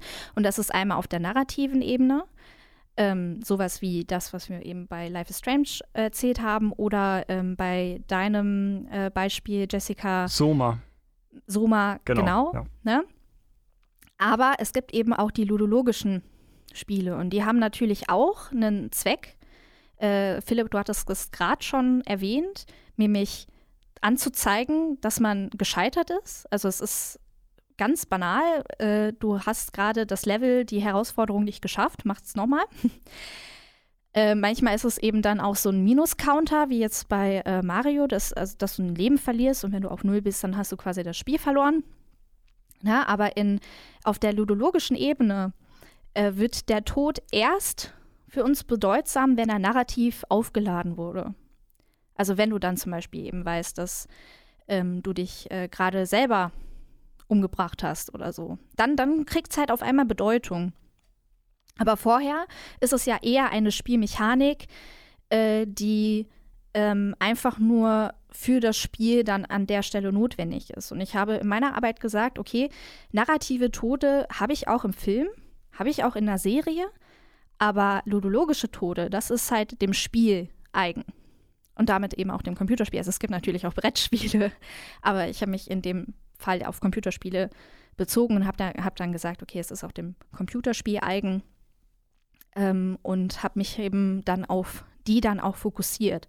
Denn dass natürlich narrative Tode dich ähm, zum Nachdenken anregen und dann vielleicht auch im ähm, übergeordneten Kontext vielleicht auch, keine Ahnung, in der Trauerbewältigung, ähm, die in der Trauerbewältigung helfen können. Oder ich habe halt auch ein, so eine Art Magazin gelesen, da ging es um einen Jungen, der hatte Krebs und hat dann eben auch ein Spiel gespielt, wo, die, wo der Hauptcharakter einen Krebs hatte.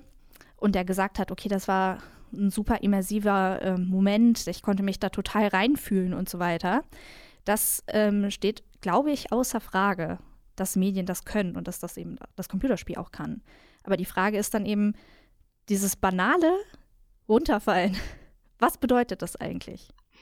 Und das ist ja genau, finde ich, der spannende Punkt und das, woran ich diese prozedurale Rhetorik anknüpfen würde. Die Idee ist ja genau tatsächlich diese ludologischen Elemente zu nehmen. Also Bogos bezieht, bezieht das natürlich jetzt nicht speziell auf den Tod im Spiel, sondern grundsätzlich auf alle möglichen Spielmechaniken, was die uns eigentlich implizit vermitteln. Also das ist zum Beispiel auch eine spannende Fragestellung, wenn es um solche Dinge wie Serious Games gibt, geht. Wir haben da am ZKM, dem Zentrum für Kunst und Medien, einen, Talk gehabt, beziehungsweise eine, eine Gesprächsrunde, wo es, also wir als Behind the Screens, wo es darum ging, ob man mit Eco-Games quasi die Welt retten kann, ein bisschen überspitzt formuliert. Und da war eben auch die zentrale oder eine der zentralen Ideen, dass Serious Games besonders dann gut funktionieren, was uns auch nochmal der Martin Thiele Schweds bestätigt hat, mit dem wir in einer unserer letzten Folgen gesprochen haben, Games für die Schule entwickeln, dass solche Spiele besonders dann gut funktionieren, wenn sie eben nicht eine Textbox anbieten, die uns erklärt, dass jetzt Umweltverschmutzung irgendwie schlecht ist und dass wir unseren Müll recyceln müssen, sondern dass das dann gut funktioniert, wenn quasi die Spielmechanik uns schon zeigt, hey, du kannst mit dem Müll was machen, du kannst den irgendwie recyceln oder so. Wenn das also inhärent ist. Und jetzt ist eben die Frage, wenn man versucht, diese prozedurale Rhetorik über die normalen, in Anführungszeichen, ludologischen Tode zu stülpen, kommt dabei was raus, was irgendwie Sinn ergibt oder nicht? Und das ist, finde ich, wirklich auch eine offene Frage. Und oft gibt es wahrscheinlich nicht wirklich Sinn oder nicht wirklich eine Message, die man rausziehen kann. Aber eine Sache möchte ich dazu tatsächlich noch erzählen. Das ist mir wieder eingefallen. Es gab von der Computerspielakademie in diesem Frühjahr eine Runde Aha, der Ben nickt schon, der hat sie wohl auch gesehen. Prepare to Die hieß die. Und da hatte Christian Schiffer ein, einen Talk gehalten, die Keynote, und hat von einem Interview erzählt und da auch Ausschnitte mitgebracht von einem jungen Mann namens Dimitri Panov, der ist. Ich glaube, das ist genau das, was ich auch irgendwie gelesen habe. Also der ah, Name sagt mir irgendwas. Ja, das, das, das kann sein tatsächlich. Und also es gibt ja auch eine ganze Ausgabe der WASD über Tod, die ich so gerne gelesen hätte, aber es einfach immer noch nicht gemacht habe. Aber sei an der Stelle auch erwähnt, also falls die noch nicht vergriffen ist, ist die sicher eine Empfehlung wert kann ich, glaube ich, auch ungelesen sagen. Jedenfalls in diesem Interview ging es eben darum, dass der Dimitri an einer ja, Krebserkrankung inzwischen auch verstorben ist und einen Blog ins Leben gerufen hat, eben in seinen letzten Monaten oder Jahren, das weiß ich nicht genau. Und Sterben mit Swag. Ja, richtig, exakt. Mhm.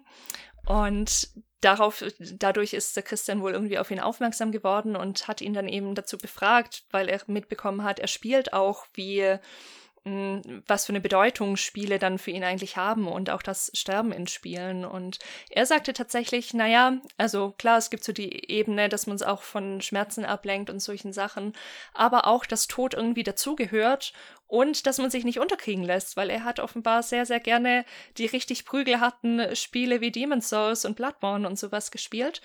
Und dass das für ihn irgendwie so eine Hilfe war, auch sein Schicksal zu bewältigen, hat der Christian dann daraus geschlossen. Und würde gern einen Satz von Christian zitieren, weil ich den sehr schön fand. Da hat er am Ende gesagt, und deswegen sind Computerspiele oder das Sterben im Computerspiel ein Teil des Lifestyles, ein Lifestyle, weil das viel mehr mit unserem Leben zu tun hat, als vielleicht mit unserem Sterben.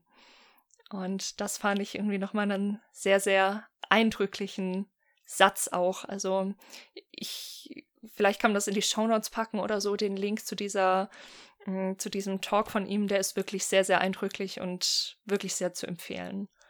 Ich meine, in dieser einen, in diesem einen Magazin, was ich vorhin ähm, erwähnt habe, ich weiß nicht, ob es diese Story war, aber da, da waren so mehrere Sachen, die ähm, da drin waren. Ich werde das auch mal raussuchen, weil ich weiß gerade nicht, ob, ob ich das in der Masterarbeit erwähnt habe, weil es keine wissenschaftliche Quelle war. Vielleicht eher als Beispiel. Aber ich werde es raussuchen, dann packen, packen wir es in die Shownotes. War auf jeden Fall sehr interessant. Also ging auch um Todesdarstellungen in der Kunst. Ich merke schon, wir haben die richtigen Gäste eingeladen. Ben hatte, glaube ich, auch ja, die Quelle vorbereitet. Ne? Nein, alles, alles gut. Ich rede so schon nee, so viel. Perfekt, perfekt eingeladen, die richtigen genau. Leute hier. Genau. Also als Ergänzung, äh, was ich mir auch noch aufgeschrieben hatte, also generell ähm, auch das, was du genannt hattest, von der Computerspielakademie, dieses, ähm, dieses Games Festival, was da im Mai 2021 gab, glaube ich. Ähm, genau, gibt es eben eine zweieinhalbstündige ähm, zweieinhalbstündiges YouTube-Video, wo es hinterher, also nach dieser Keynote, auch noch ein Panel gibt, wo über verschiedene Todesthemen im Zusammenhang mit Spiel gesprochen wird. Fand ich auch sehr interessant. Also äh, kann, man, kann man direkt gleich weiter gucken. Und ähm, ja, also ich habe mir das auch notiert. Und genau, er war, er war 25 und hatte einen Hirntumor und genau 2006 hat er, äh, 2016 hat er den Blog gestartet und äh, ich weiß es leider nicht mehr, wann es vorbei war. Ähm, steht dann auch irgendwo, aber könnt ihr dann selber nochmal schauen. Aber dann kommt eben auch äh, so vom Zitat her sowas wie äh, gestern für einige Stunden zu Hause gewesen, also in dem Blog, fast vor Glück geweint, ein wenig in Bloodborne rumgestorben, dann sich noch die erste Episode von Tales from the Borderlands gegönnt. Schee, wieder etwas Normalität im Leben. Flüchtig, aber beruhigend. Und ähm, ist auf jeden Fall interessant, dass es tatsächlich eben einerseits eine gewisse Ablenkung auch äh, liefert von dem, was einem dann tagtäglich quält diesbezüglich. Auf der anderen Seite meinte er ja auch, dass es das Ganze so ein bisschen interpret interpretierbarer macht, ja? wenn man eben so verschiedene Erfahrungen im, im Spiel sammelt, die man aufs Leben übertragen kann, wie du ja auch schon meintest, Jessica, dass man sich nicht runterkriegen lassen soll und äh, genau, einfach, dass der Tod im Spiel oder in diesem Fall einfach dazugehört und dann so vielleicht auch im Leben. Also gerade solche Spiele wie Bloodborne, diese ganzen Souls-Likes, ähm, wird wohl niemand beim ersten Versuch durchspielen, ohne zu sterben, wenn es überhaupt funktioniert. Ich habe die selber nicht gespielt, deswegen weiß ich nicht, ob das theoretisch möglich ist.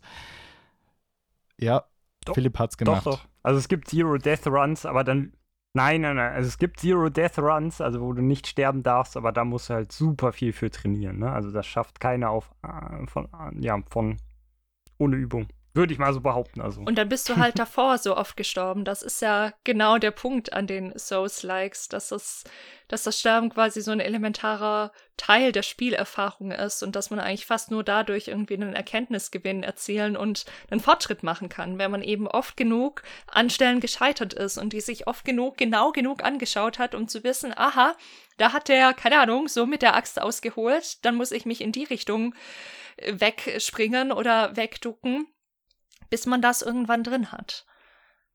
Wenn wir gerade mal bei den Dark Souls-Spielen sind, ähm, es gibt noch eine Sache, die sehr besonders ist, wenn man ähm, auf ludologische Tode im Computerspiel blickt.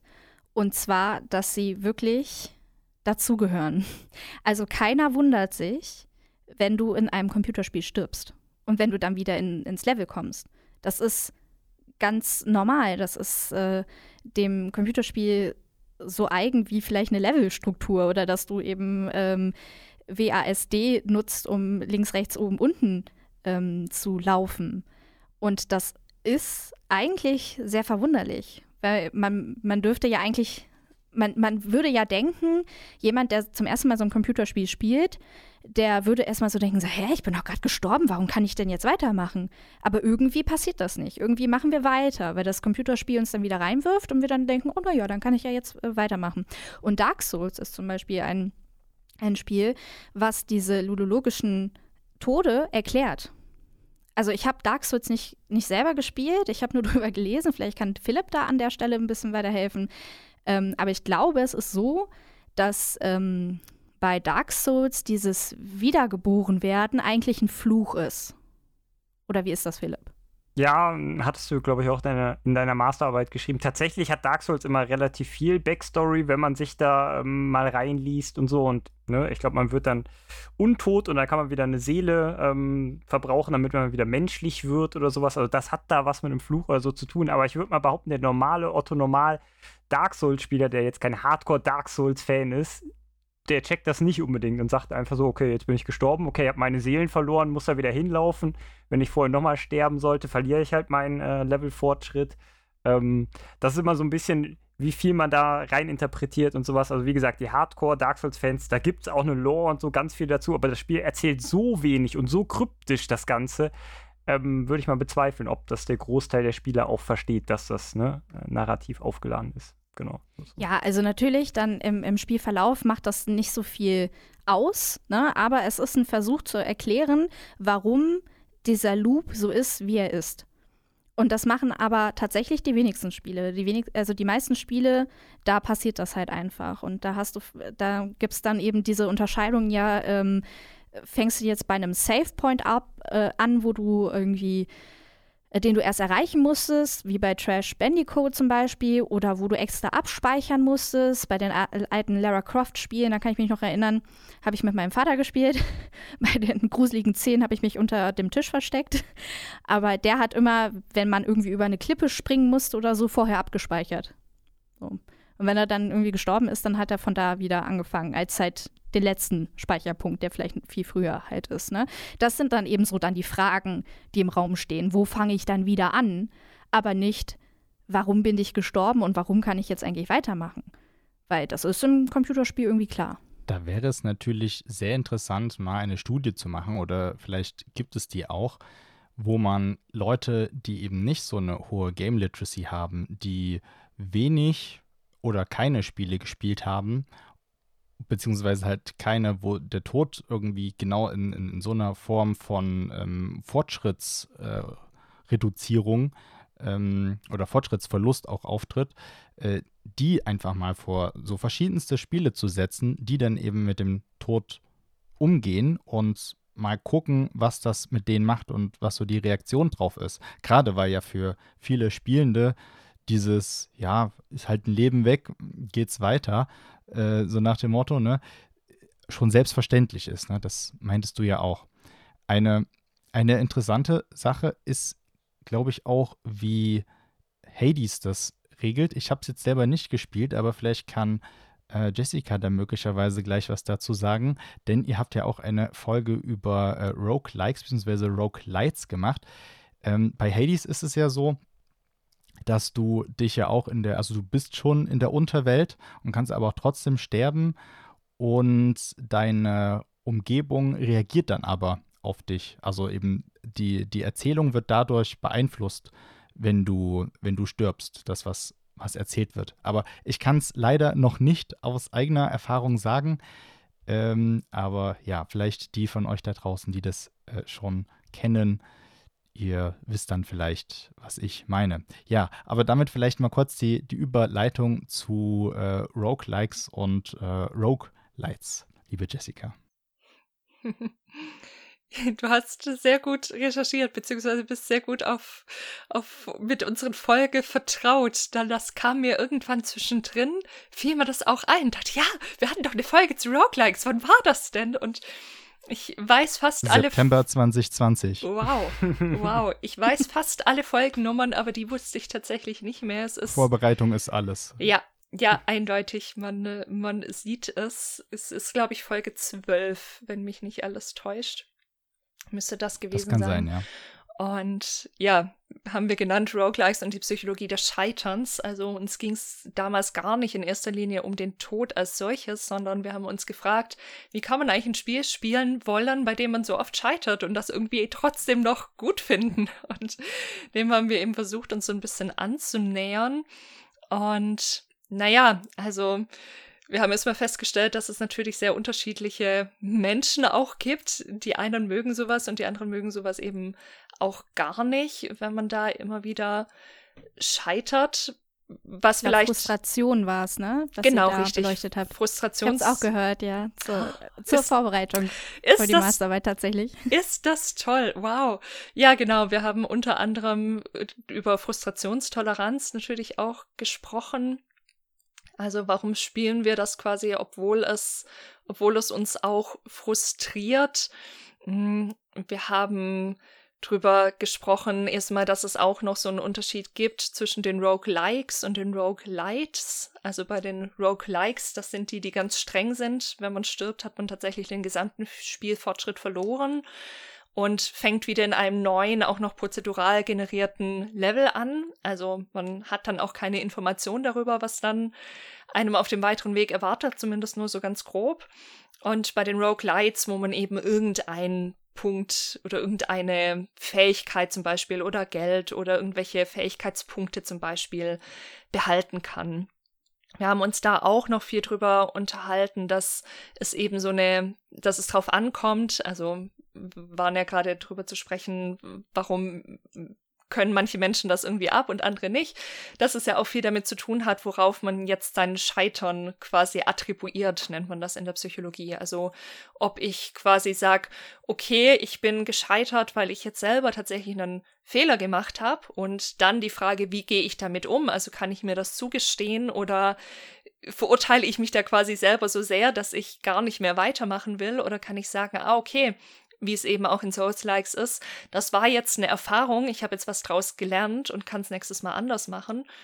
Und eben dann auf der anderen Ebene, jetzt habe ich den Faden verloren, ach großartig, ich liebe es.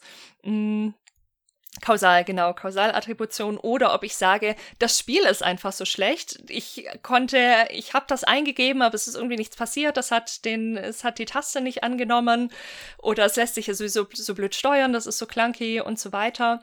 Also man kann sehr verschieden damit umgehen quasi. Das gilt natürlich jetzt nicht nur für Roguelikes, sondern grundsätzlich, wie gehen wir mit dem Tod eigentlich um? Also ärgere ich mich die ganze Zeit über mich selber oder über das Spiel oder über keins von beidem und so weiter. Also kann man auch ein ganzes Fass mit aufmachen. Falls du ein Versuchsobjekt suchst, äh, Benny ist da sehr prädestiniert. Also bei Aha. Fall Guys ist es entweder seine eigene Dummheit, die ihn aufregt, oder irgendwie der Controller ähm, äh, ist, nicht, ist nicht gut oder irgendwie, keine Ahnung, wa was war es? Der. Laptop ist zu langsam. ja. Und deswegen, äh, ähm, also irgendwie, ich weiß nicht, ob es stimmt, aber Benny hat immer gesagt, der fällt um, wenn er springt und zwar immer und das liegt halt am Laptop. Und ich weiß nicht, wie das halt am Laptop Ja, aber liegen das soll. liegt, Aber- liegt am Laptop, weil ich habe es dann auf einem anderen Computer gespielt und klar, da sind noch ein paar andere ähm, Sachen anders, aber ich glaube, der ist halt nicht dafür gemacht. Es ist halt kein Gaming-Laptop. Diese ganzen Verarbeitungen, die da zeitgleich stattfinden bei, bei Fall Guys, was ja ein, ein, ein quietschbunt süßes äh, Battle Royale-Spiel ist, wo am Ende dann nur eine, eine, ein Bohnen, ein Bohnenguy übrig bleibt äh, und man sich da durch verschiedene ja, Aufgaben hindurch wuseln muss. Ähm, und ja, das war total frustrierend. Aber seitdem spiele ich es auch nicht mehr auf dem Laptop oder wenn dann wirklich in allerniedrigster Qualität, dass es möglichst wenig die Performance beeinträchtigt. Aber das ist trotzdem auch ein guter Punkt, was du gesagt hast, weil im Endeffekt ähm, ist es natürlich auch irgendwo wichtig, wie, wie leicht oder schwer es denn zu sterben ist.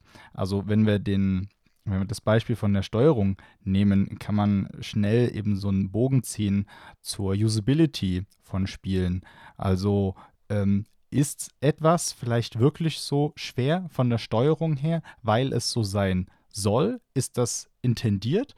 Ähm, oder eben auch so Spiele, wo man ganz viele Button, ähm, Buttons lernen muss, was ist was. Und dann gibt es vielleicht auch noch Mehrfachbelegung und so weiter. Und ähm, auch wenn man da dann quasi das, das Scheitern in so einem in so einem Onboarding-Bereich, also gerade am Anfang von einem Spiel mit, mitdenkt, ne, kann das natürlich auch alles mitgedacht sein. Aber es kann natürlich auch eine, eine Folge sein von, ja, vielleicht dann zu wenig den, äh, zu wenig Wert draufgelegt, nicht richtig getestet, also hätte vielleicht noch ein bisschen User Research geholfen an der Stelle. Aber ist natürlich auch so ein Faktor, der irgendwo noch, noch mitschwingt. Und am Ende weiß man ja nie so richtig, wie sind die ganzen Entwicklungszyklen gewesen. Und in dem Fall, was soll halt mit dem Tod intendiert sein und ähm, der Schwierigkeit, die, die damit verbunden ist. Also es ist halt auch dann Teil des Game Designs oder, oder eben nicht. Kurze Assoziation dazu noch. Mir fällt gerade ein, ich habe mal ein Video zu Celeste gesehen. Das wird ja auch sehr dafür gelobt, dass es zwar einerseits extrem schwierig ist, aber gleichzeitig auch sehr fair. Also fast niemand sagt während des Spielens die ganze Zeit, ha, das ist aber, es lässt sich so schlecht steuern oder so. Es ist so ein Spiel, da ist einfach klar, okay, mir fehlt die Fähigkeit, aber ich kann die Fähigkeit erlernen und das, es steuert sich sehr, sehr, sehr präzise und da gibt es ein Video, das so ein bisschen die Entstehungsgeschichte des allerersten Levels aufzeigt. Also wenn Madeline quasi unten am Berg ist, schon die lustige, seltsame Frau getroffen hat und quasi wirklich das Klettern anfängt, wie dieser erste Level quasi sich über die Zeit verändert hat und eben iterativ immer ein bisschen anders geworden ist. Und wie viel man sich tatsächlich dabei gedacht hat und wie gesagt, wie viele Schritte es eben gebraucht hat, bis die Erfahrung dann die war, die es ganz am Schluss war. Und da sieht man, wie viel also man sieht diesen Level, wenn man den spielt und denkt sich weiter nichts dabei, aber wie viel, wie, wie lange es gebraucht hat, dass das genau so aussieht und dass da genau das vermittelt wird, was die wollen, dass man an der Stelle lernt und dass man es auch nicht irgendwie anders lösen kann, sondern man muss genau diesen einen Jump verstanden haben, um weiterzukommen und so weiter. Das ist wirklich, war hochinteressant. Also ich schaue mal, ob ich den Link noch finde, dann könnt ihr das auch noch in die Show Notes ja. packen. Ja, aber das würde ja natürlich den ludologischen Tod auf so eine Lernebene reduzieren. Ja. Ne? Also das würde vielleicht so ein bisschen dann in meine Richtung gehen, zu sagen, so ja, der, der ludologische Tod ist an sich egal. Ich hatte auch eine Assoziation, das ist jetzt ein kleiner Schwenker. Ähm, und zwar, ich nenne es jetzt einfach mal den außerdiegetischen Tod. Ähm, Diegese, soll ich das kurz erklären? Also die Gese ist ähm, kurz gesagt die Computerspielwelt. Und dann gibt es ähm, innerdiegetische ähm, Elemente, dann gibt es außerdiegetische Elemente, ähm, wie zum Beispiel, ähm, also innerdiegetisch ist eigentlich das, was meine Spielfigur aussieht. Wenn wir jetzt ähm, Mario haben im Jump'n'Run, Mario sieht die Schlucht, Mario sieht den Gegner, Mario sieht aber nicht die Zeit oder die Anzahl der Münzen, die ich schon eingesammelt habe. Aber sieht natürlich die Münzen, die er einsammeln kann. Aber er weiß nicht, außer er zählt selber mit, wie viel er jetzt hat. Und diese Anzeige, das dann, das sind eben diese außerdiegetischen Sachen. Und ähm, es, oder einige nennen es auch tatsächlich auch interdiegetisch. Ich glaube, da ist man von der Be äh, Begrifflichkeit nicht ganz ähm, konsistent an der Stelle. Aber was ich mir so dachte, manchmal hat man Spielsituationen, da muss man in einer bestimmten Reihenfolge etwas erledigen. Zum Beispiel, ich muss springen, da muss ich mich ducken, da muss ich nach rechts laufen. Und wenn ich zum Beispiel äh, zu spät gesprungen bin, dann bin ich vielleicht über die Schlucht gekommen, weiß aber, okay, beim Ducken wird es gleich äh, einfach zu, ähm, zu knapp, dass ich das schaffe. Und in dem Moment gibt es ja diese, äh, diese also in dem Moment kann man ja quasi sagen, oh nee, ich fange es jetzt nochmal von vorne an, weil ich habe hier Ziel verkackt, dann hinten raus ähm, habe ich ja ein Problem. Und theoretisch ist es ja auch genau das, was auch passiert, wenn man jetzt ähm, sterben würde, dass man an einem bestimmten Punkt wieder zurückgesetzt wird und davon neu anfangen würde. Aber ich persönlich, ich würde das nie benennen im Sinne von, ich töte mich jetzt oder ich ähm, sterbe jetzt extra und mache das quasi von vorne, ähm, sondern ich fange das Level von vorne an oder ich versuche es halt nochmal.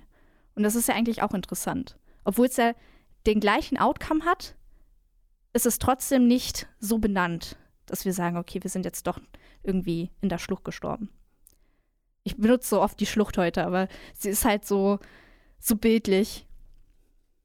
Das ist auch voll okay. Hast du auf jeden Fall auch schon wieder eine kleine Überleitung äh, gemacht zu dem Thema, wo ich dachte, dass wir weitermachen können. Aber äh, trotzdem noch kurz der, der Nachschub auf äh, den Einwurf von Jessica.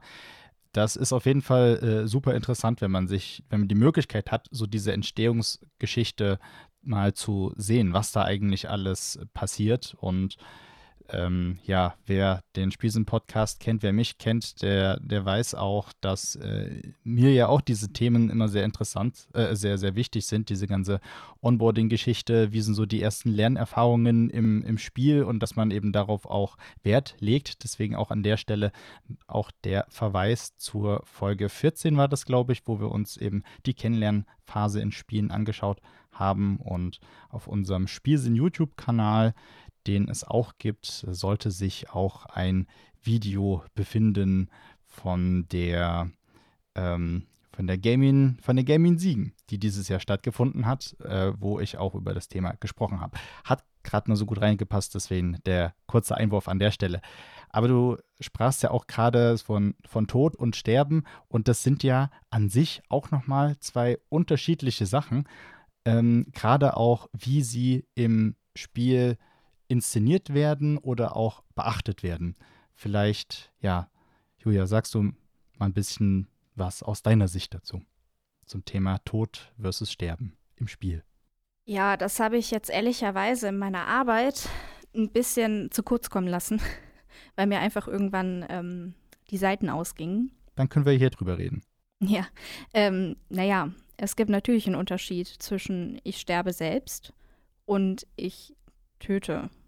Meinst du das? Oder ähm Nee, das ist tatsächlich noch eine, noch eine ähm, andere Dimension. Dann sage ich vielleicht kurz, was ich, was ich meinte und dann können wir drüber reden. Also einmal äh, Tod im Sinne von, ähm, es ist dann quasi vorbei, irgendein Leben ist zu Ende. Das äh, kann halt in dem Fall das eigene Leben sein, das kann aber auch das andere Leben sein. Ja, also gerade in Bezug auf, wie man oder wie, wie Spiele uns in unserem Alltag bezüglich Tod beeinflussen, ist es ja mehr zum Beispiel, was ich so gefunden habe in der, in der Vorbereitung, die ähm, so ein bisschen das, das Trösten mit dem Tod von anderen, wo es also nicht um den eigenen Tod ging, im Vergleich zu dem Beispiel, was wir, was wir vorhin hatten.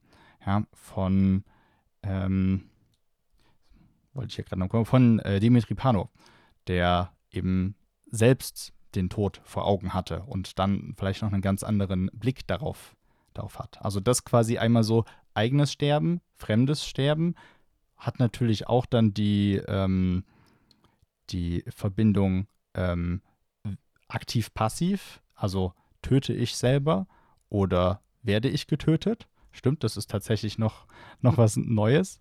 Äh, und ich meinte aber dann quasi noch Tod versus Sterben. Ähm, Tod als quasi der Status, der eintritt und Sterben eher als der Prozess, der da dahinter äh, steckt. Ja? Also das sehr selten der Fall ist, wenn man so dieses typische Spiel Killer, nein, Killerspiele, das sagen wir hier nicht, das ist ein, ein Schimpfwort, aber Baller, Ballerspiele, Ego-Shooter, wie auch immer, Shooter, genau, ähm, dass die Leute, die man dann trifft und die dann sehr wahrscheinlich sterben, halt eben nicht nochmal großartig auf, aufkreischen und noch dreimal husten und Blut spucken und was weiß ich noch alles, was da passiert. Gibt es sicherlich auch äh, Beispiele, bei denen das so ist, aber ähm, dieser Sterbensprozess, der ja eigentlich äh, viel mehr ist als nur der Tod, der quasi am Ende davon steht.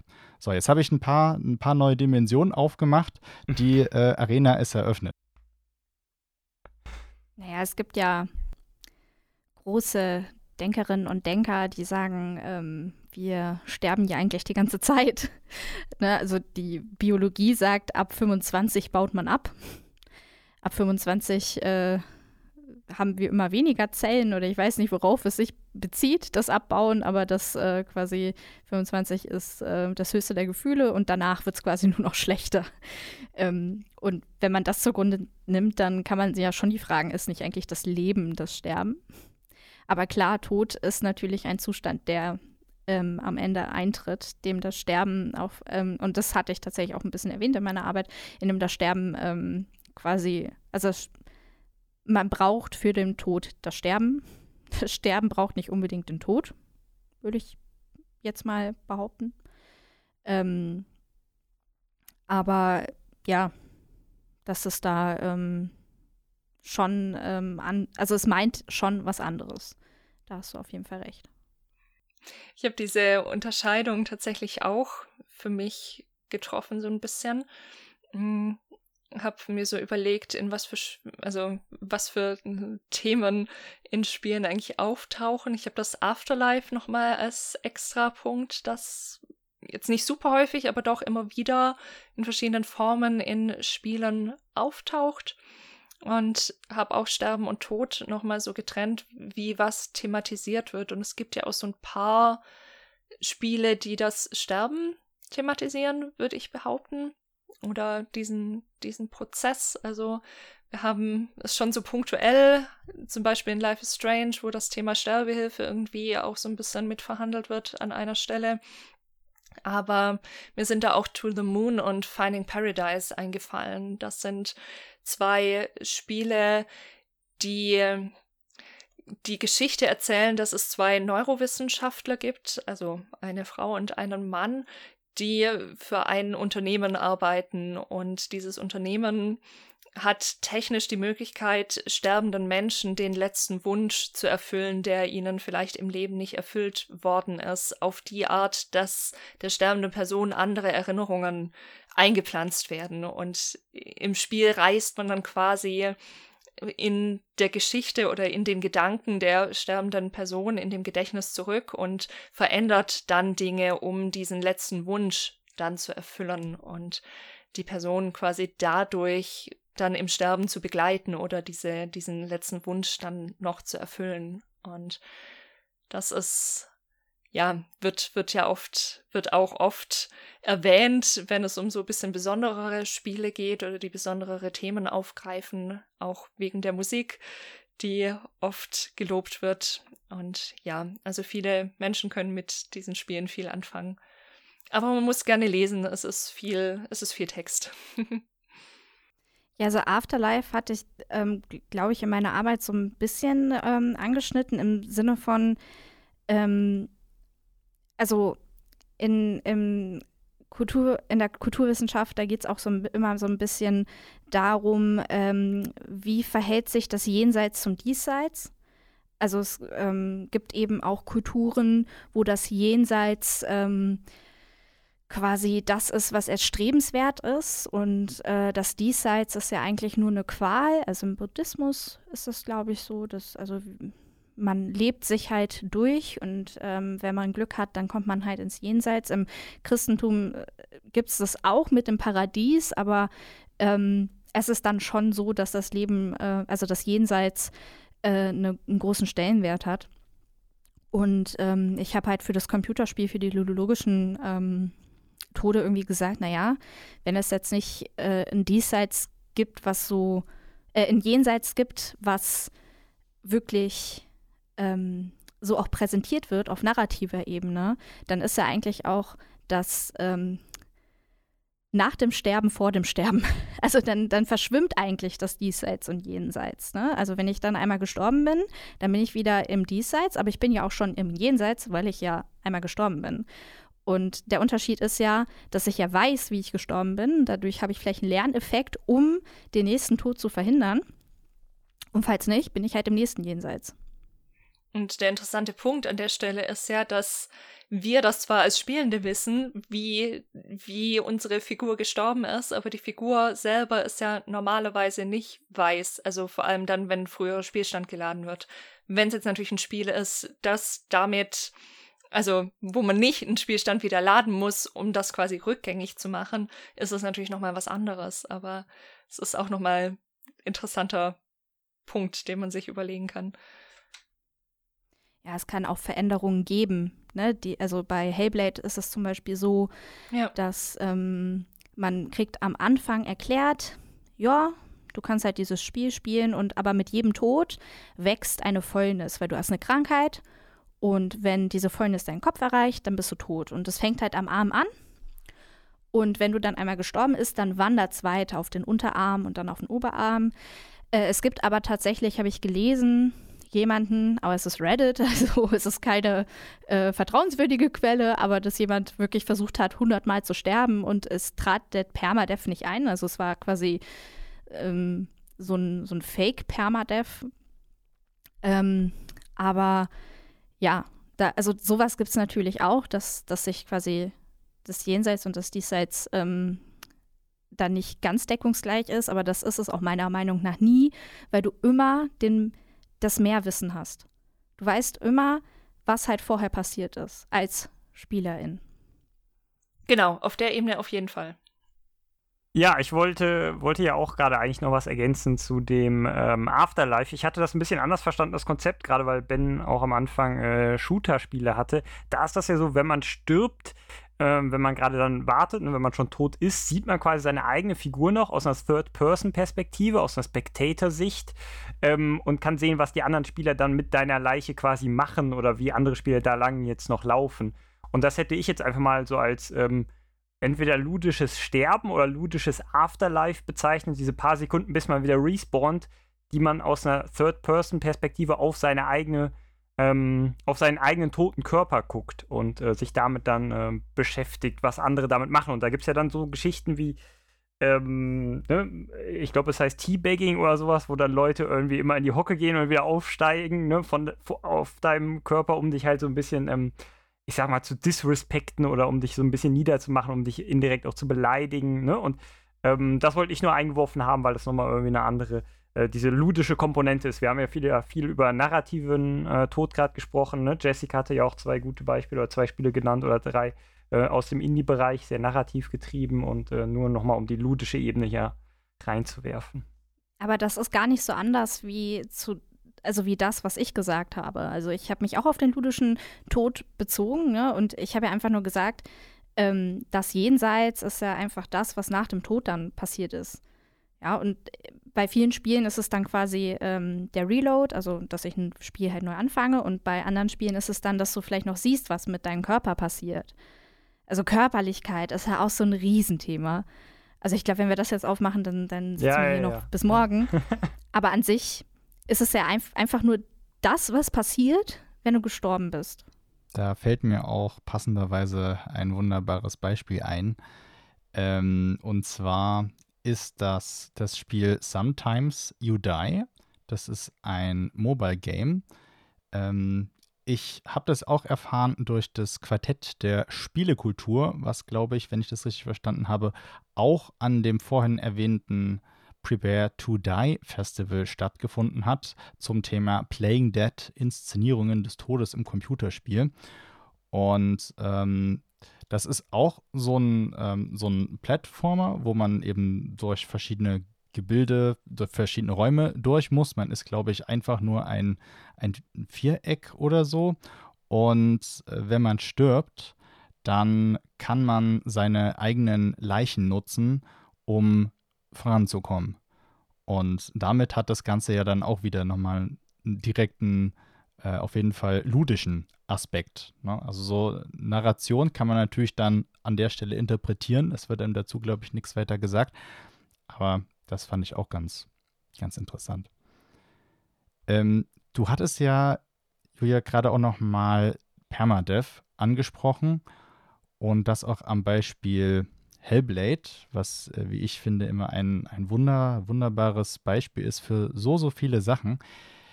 Reden wir doch mal kurz drüber, wie verändert sich das Spielverhalten oder welche Auswirkungen hat das darauf, ähm, wenn man eben so diese, dieses Warning bekommt. Also man, man weiß ja nicht immer, dass oder dass ein Spiel irgendwann, also dass ein Tod heißt Ende des Spiels, aber hier wird es einmal so, so direkt gesagt. Du hast das Spiel ja auch selbst gespielt. Wie ging es dir damit? Mm, Man wird ja irgendwie vorsichtiger, ne? Also so ging es mir halt. Ähm, also es, man, man denkt sich halt schon so auf der einen Seite, oh Gott, okay, jetzt muss ich aufpassen. Auf der anderen Seite dachte ich so, oh nee. also ich, ich hatte wirklich überhaupt keine Lust, dass dieser Fall eintritt und ich wirklich das ganze Spiel von neu spielen muss. Tatsächlich, ich habe es nicht durchgespielt, weil ich, weil ich einfach psychisch nicht dazu in der Lage war. Ich habe irgendwann äh, den Gronk ähm, nee, das Gronk Let's, Let's Play dann geschaut und äh, bin gar nicht dazu gekommen, das äh, überhaupt auszuprobieren. Ähm, aber es hat halt schon dem Tod, dem ludischen Tod, mehr Bedeutung zugemessen. Zumindest hat es es ja versucht. Es war ja letztendlich mutmaßlich eine Lüge. Ich habe es selber nicht ausprobiert. Aber man hat ja schon gedacht, oh, okay, jetzt geht es um die Wurst so ein bisschen. Ne? Weil das ähm, ist ja auch nicht von Anfang an so, dass man ähm, eben diese Fäulnis hat. Ich weiß auch nicht ganz genau, ob man, bevor man diese Ansage bekommt, sterben kann. Ich glaube nicht tatsächlich auch. Also ich glaube, man, man geht halt durch ein Tor und da, da wird es einem quasi gesagt, so, ja, hey, wenn du jetzt stirbst, dann, dann kommt die Fäulnis und irgendwann ist es dann halt zu spät. Ich glaube, das ist auch nach dem ersten Kampf, der im Spiel passiert. Ne, man bewegt sich ja gerade am Anfang sehr lange fort, äh, sehr immersiv. Man läuft, also es ist eigentlich mehr Walking Simulator. Man, man läuft, glaube ich, mehr rum und lässt viele Sachen auf sich wirken, die da so passieren, bis zu dem Punkt, wo du dann eben auf einmal in einer Arena stehst und ähm, ja, dann eben die, diese Aussage bekommst. Mhm. Ja, ja, ich glaube, ich erinnere mich. Also ich meine, die ähm, Spielabschnitte, wo man auch wirklich sterben kann, sind, glaube ich, auch, auch sehr von den anderen eher rätselbasierten Spielabschnitten getrennt. Also man merkt schon, wenn man jetzt irgendwie irgendwo hinkommt, wo ähm, äh, Gegner warten könnten. Wobei es, ich glaube, es gibt auch so, so Sachen, wo man irgendwie durchlaufen muss, so schnell wie es geht, ansonsten verbrennt man oder so. Ich weiß es nicht mehr ganz genau, aber Jessica nickt, also es scheint genauso zu sein. Aber es ist ja, die Frage ist ja, wird hier der Tod narrativ aufgeladen? Oder ist es noch eine, eine zweite ludologische Ebene, die da aufgemacht wird?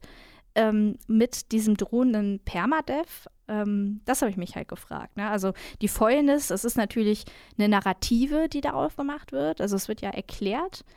Aber auf der anderen Seite hat es natürlich auf, auf mein Spielgeschehen Einfluss. Und es ist letztendlich eine Spielmechanik, ja, Mechanik ist vielleicht das falsche Wort, aber eine Spielphysik, welches trifft es das besser, ähm, was dann oben drüber schwebt. Ja, jetzt haben wir über viele, viele Sachen schon gesprochen zum Thema Tod in Spielen. Und äh, ich persönlich habe hier auf meiner Liste auch noch so, so viele Sachen mehr. Ähm, aber ja, da müsste man sich vermutlich dann nochmal gesondert zusammensetzen, sonst ähm, kommt man nie ans Ende. Aber ähm, vielleicht zum Schluss oder kurz vor dem Schluss, äh, Julia, hast du ähm, noch so einen Ausblick aus deiner, aus deiner Masterarbeit, beziehungsweise was war dann quasi so die Bottom-Line, die Erkenntnisse kurz zusammengefasst und wie könnte es weitergehen in der Forschung? Was hättest du vielleicht gern gemacht noch, wo die Zeit dann aber nicht gereicht hat? Oh, da, da, muss ich jetzt überlegen, weil das war ja schon im März. Danach habe ich mich äh, gut äh, fünf Monate nicht mehr damit beschäftigt. Ähm, also im Prinzip, es gibt zwei Ebenen äh, im Computerspiel, wo der, ähm, äh, wo der Tod vorkommen kann. Das ist die Narrative, das ist die ludologische Ebene. Bei der Ludolog ludologischen Ebene ist es eben so, dass der Tod vermeidbar gemacht wird, dass er überwindbar gemacht wird, dass er nicht mehr diese Endlichkeit besitzt, die wir ähm, aus, unserem, aus unserer Wirklichkeit kennen. Also der Tod ähm, ist nicht das, was er vorgibt zu sein im Computerspiel. Und dass ähm, dieses also die ständige Möglichkeit, es zu überwinden, uns auch irgendwie das Gefühl gibt, dass wir den Tod überwinden können, obwohl wir ihn ja eigentlich nicht überwinden können. Zumindest der biologische Tod, der wird uns halt, egal ob wir Computerspiele spielen oder nicht, früher oder später ereilen. Und ähm, da können wir eben nicht ausbrechen. Also es ist aber auch eben in dem Sinne kein wirkliches Sterben im Computerspiel, sondern es ist eher eine, eine Metapher, um ähm, quasi eine bestimmte Spielmechanik ähm, anzubieten, um ähm, bestimmte ähm, Effekte wie zum Beispiel Fehleranzeige äh, darzustellen. Aber wir selber ähm, sehen es zwar schon irgendwie, also wir nehmen es irgendwie an, dass wir sterben im Computerspiel, aber wir können nicht da, dadurch ähm, den wirklichen Tod kleiner machen oder dem halt letztendlich entkommen. Also würde ich eher sagen, dass es eher ein Mechanismus ist, ähm, dem wirklichen Tod, dem biologischen Tod für einen Moment zu entfliehen und das Gefühl zu haben, vielleicht auch das, was halt Dimitri ähm, gesagt hat, lass dich nicht unterkriegen, dass man das halt aus, aus Spielen lernen kann, aber im, im Endeffekt werden wir uns irgendwann unterkriegen lassen. Das finde ich ein finde ich ein schönes Fazit, dass du da auch ziehst. Also auch ein bisschen so aus dieser therapeutischen Perspektive, weil ich durchaus ein bisschen damit beschäftigt war, was ist denn damit, wenn uns Spiele dann, also meistens sind wir ja auch Helden oder Heldinnen in Spielen, die sich dann mutig dem Tod entgegenstellen und kämpfen und all diese Dinge eben tun und wenn man es jetzt auf die Spitze treibt, könnte man natürlich sagen oder therapeutisch warnen und einwerfen, naja, es kann aber eben auch zur Verdrängung von der anderen Seite, also von den Ängsten und von der Trauer, die natürlich mit Tod einhergehen, führen. Und das wollen wir natürlich nicht. Also deswegen mag ich eigentlich auch Spiele ganz gerne, die auf irgendeine Weise tatsächlich auch narrativ dieses Thema, ich weiß nicht, vielleicht ein bisschen differenzierter an gehen oder ein bisschen mehr Raum eben auch für diese andere Seite zumindest lassen. Und vielleicht noch ein psychologischer Gedanke, den werde ich jetzt nicht weiter ausführen, aber der kam mir noch so in der Vorbereitung, weil ich den fand ich sehr interessant, als mir das auffiel. Nämlich, wenn man aus dieser, also C.G. Jung hat sich ja auch viel mit Traumdeutung und solchen Dingen beschäftigt, wie das eben in den frühen 1900ern auch der Fall war. Und da ist eigentlich immer so eine Idee, wenn man von Tod träumt, dann kann das zwar natürlich auch diesen destruktiven Charakter haben, wo es wirklich darum geht, da geht was zugrunde, da wird was vernichtet oder so, aber ganz oft ist, wenn wir von Tod träumen, das eigentlich, sagt zumindest Jung oder diese ja, viele, viele Richtungen, die sich mit Symbolik beschäftigen, eben auch ein Wandlungssymbol. Also in dem Sinne, es muss erst was sterben, dass was Neues entstehen kann. Also kennen wir aus dem Phönix, der aus der Asche aufersteht oder eben nochmal, wenn wir in die Religion und Kultur gucken, ist Christentum mit der Auferstehung Jesu, aber auch mit der Auferstehung der Toten allgemein, gibt es auch dieses Bild vom Weizenkorn, das in die Erde fällt und vergehen muss, dass was Neues aufwächst und all diese Bilder. Und da ist mir so aufgefallen, dass es diese Art von Bedeutung in Games eigentlich nicht so richtig gibt. Also höchstens, wenn wir es eben auf die He Ebene heben, zu sagen, na gut, in, zum Beispiel in Souls-Likes oder wo auch immer, wenn wir sterben, haben wir irgendeinen Erkenntnisgewinn und dann können wir neu voranschreiten. Also auf die Ebene kann man es vielleicht heben, aber so diese klassische symbolische Ebene ist mir zumindest spontan kein Spiel so richtig eingefallen, in, der, in dem das vorkommt. Ja, das waren auf jeden Fall echt auch noch spannende Sachen. Ähm, wir haben ja jetzt auch schon viele, viele Erscheinungsformen von Tod im Spiel mitbekommen. Ähm, und es seien es jetzt zum Beispiel auch ne, die, die Gegner, über die haben wir auch noch gar nicht so sehr äh, gesprochen, wenn man zum Beispiel gegen Zombies spielt und die kommen dann auch immer wieder, oder vielleicht, wenn man äh, Dead by Daylight äh, ein, ein bisschen da hervorhebt, da geht es da auch nicht direkt um Zombies, aber da hat man ja auch noch die Möglichkeit vom ähm, dem, dem Tod von der Schippe oder vom Haken zu springen als lebendige Person. Ähm, aber genau, spielt natürlich dann auch der, der Ort eine Rolle. Ähm, wir haben ähm, also beispielsweise Friedhöfe ne? oder irgendwelche Horror, Horror-Szenarien. Dann hatten wir auch Gameplay-spezifische Sachen. Ist es nur ein Fortschrittsverlust? Geht es noch darüber hinaus? Es gibt auch noch andere Beispiele, wo dann teilweise sogar ein Spielstand äh, gelöscht wird. Ähm, und auch Punkte, über die wir noch gar nicht gesprochen haben, was man also theoretisch könnte dann selber mal noch gucken, was es da gibt in Sachen Erinnerungskultur. Ähm, beispielsweise auch äh, in dem Fall noch der, der Hinweis auf äh, den, ähm, auf den äh, Vortrag, ähm, das Prepare to Die, da wurde das, glaube ich, auch äh, genannt, ähm, dass eben verstorbene Personen, die bekannteste Robin Williams, der Schauspieler, dann auch in Videospielen verewigt werden, beispielsweise. In dem Fall, glaube ich, in World of Warcraft war das. Und äh, genau, dann gibt es ja noch viele, viele, viele andere, andere Sachen, auch Escape-Spiele, wo man dann in einem Sarg liegt und hat genau die Zeit, äh, da rauszukommen, äh, die man äh, jetzt hätte, also die man real Luft hätte, bevor man quasi ähm, ja dann sterben würde, vermutlich ersticken würde. Und ähm, ja, viele, viele faszinierende Sachen, die man und Fragen, die man sich auch in dem Zusammenhang stellen kann mit, mit Tod. Ähm, habt ihr denn jetzt abschließend noch irgendwelche, ja, ich nenne es jetzt mal ähm, Honorable Mentions, seien es spezielle Gameplay-Sachen oder irgendwas, wo äh, was euch noch auf der, auf der Seele liegt, dass das jemand noch genannt ist. Meinst du jetzt Spiele oder Quellen oder? Ja, beides mehr oder weniger. Also vor allem eben einfach besondere, besondere Spiele, wo äh, Tod ein, ein, ein Thema ist oder Tod in einer besonderen Art und Weise dargestellt wird. Es gibt ja auch, ich, ich hatte dir am Anfang auch Sims genannt, na, es gibt ja auch noch andere andere Spiele, wo das, wo der Tod dann tatsächlich sehr komödiantisch auch ist durch die, durch die Art und Weise, wie das, äh, wie es so passiert, ja.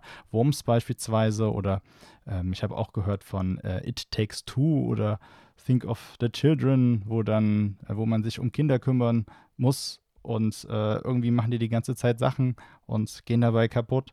Und ähm, ja, genau. Also einfach noch irgendwelche Aspekte, die wir bisher noch nicht, noch nicht genannt haben in Verbindung mit Tod und Spiel, die es jetzt an der Stelle noch zu nennen gäbe. Sei es konkret mit speziellen Spielen oder äh, ja, einfach so irgendwas. Mm, ja, also wir haben ja ganz, ganz viele Beispiele genannt. Ähm, wenn du jetzt halt danach fragst, was erwähnenswert ist, dann ist es ja so, dass wir glaube ich, eher dann auf die narrativen Sachen uns fokussieren. Ne? Und das ist ja bei mir, worauf ich dann letztendlich den Fokus gelegt habe, würde ich eben sagen, spiel irgendein Spiel. Spiel irgendein Spiel, was diese Todesmechanik drin hat. Also, wo du wirklich ähm, am laufenden Band halt einfach stirbst und schau, was es halt mit dir macht. Weil dann wirst du halt merken, es macht halt nicht großartig was mit dir, weil du halt immer die Möglichkeit hast, von neu anzufangen und immer wieder neu ähm, reinkommen kannst. Und natürlich gibt es hier und da mal Verluste ne, von Ressourcen, die du dann nochmal neu ähm, dir, dir anschaffen musst. Und letztendlich könnte man sagen, okay, du verlierst hier dann Lebenszeit, ja, aber letztendlich ähm, ist ja das Erwähnenswerte, zumindest bei den ludologischen Toden, dass er so unglaublich ähm, banal ist. Das sagte Jessica ja auch vorhin. Deswegen hätte ich jetzt gar kein ähm, richtiges Beispiel, wenn ich äh, darüber ähm, mir Gedanken machen wollen würde, sondern mal wirklich dann mal so ein Spiel zu spielen und einem mal bewusst zu werden, okay, ich bin jetzt gerade gestorben und es ist so faszinierend, dass es halt völlig egal ist. Ich habe auf der narrativen Ebene tatsächlich noch zwei Mentions und eine bisschen verrückte Idee, von der ich nicht weiß, ob es jemals ein Spiel gewagt hat. Wahrscheinlich ist es keine gute Idee, wenn es um kommerzielle Spiele geht, aber ist man zu den beiden Mentions. Das erste, weil du gerade nochmal den Humor angesprochen hast, Ben, ich musste noch an Edna und Harvey, Harveys neue Augen insbesondere denken. Das ist ein Point-and-Click-Adventure. Und die, das Mädchen, das wir da spielen, die Lily, hm, die versucht aus einer ja aus einem Kinderheim, könnte man mehr oder weniger sagen, auszubüchsen. Und ja, dabei sterben ziemlich viele Menschen und das ist sehr, sehr lustig tatsächlich im Spiel, weil sie das selber auch nicht so mitkriegt. Also ja, ich will nicht zu sehr ins Detail gehen, aber sie nimmt das nicht so wahr. Wir als, als Spielende wissen, was da passiert. Und da ist das Interessante, dass es eben so auseinandergeht mit dem, was die Spielfigur wahrnimmt. Und wir noch einen Erzähler dazu haben, der das auf, ja, wie man es aus Point-and-Click-Adventures kennt, eben auf eine sehr humorvolle Art dann auch noch kommentiert und erzählt. Und das Stimmt. zweite Spiel, das nur, ist. nur kurz reingeworfen, kann ich auch nur bestätigen, genau, ähm, habe ich auch gespielt, super gutes Spiel äh, an allen Punkten. Ist übrigens entwickelt von The Delic Entertainment, ein deutsches Studio, nur auch das mal noch als Fußnote gerade. Genau. Ja, es ist, ist wirklich auch ein spannendes Spiel. Ich habe dazu auch irgendwann mal einen Artikel geschrieben, wo ich so ein bisschen eine steile These aufgestellt habe, dass es ja sein könnte, dass diese, dass dieser Narrator quasi, der das erzählt, dass das, also ich habe die Vermutung, dass die Lilly irgendeine Art, wenn man das jetzt über Spielfiguren sagen kann, über, über Pixelmädchen und wie auch immer, dass sie irgendeine Art von Psychose wahrscheinlich hat und habe mir überlegt, ob das vielleicht so eine kommentierende Stimme sein könnte. Quasi der Erzähler. Mhm. Also, dass Mhm. sie diese Stimme tatsächlich auch hört als kommentierende. Aber ja, egal. Das, jetzt fange ich auch das Assoziieren und das Ramblen an. Das ist einfach schon spät.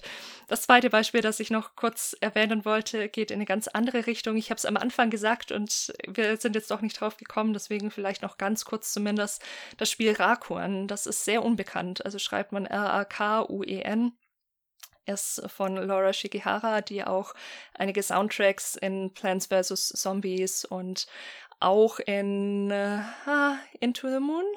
Ja, ich glaube, dort auch ein, ein Lied ähm, ja, komponiert hat. Und ja, in dem Spiel Rakuen spielen wir einen kleinen Jungen, der im Krankenhaus ist und da Freundschaften mit den anderen Bewohnern und Bewohnerinnen in diesem Krankenhaus schließt und immer in so eine ja, Fantasiewelt so ein bisschen ähm, überwechselt durch ein Buch, beziehungsweise durch Türen.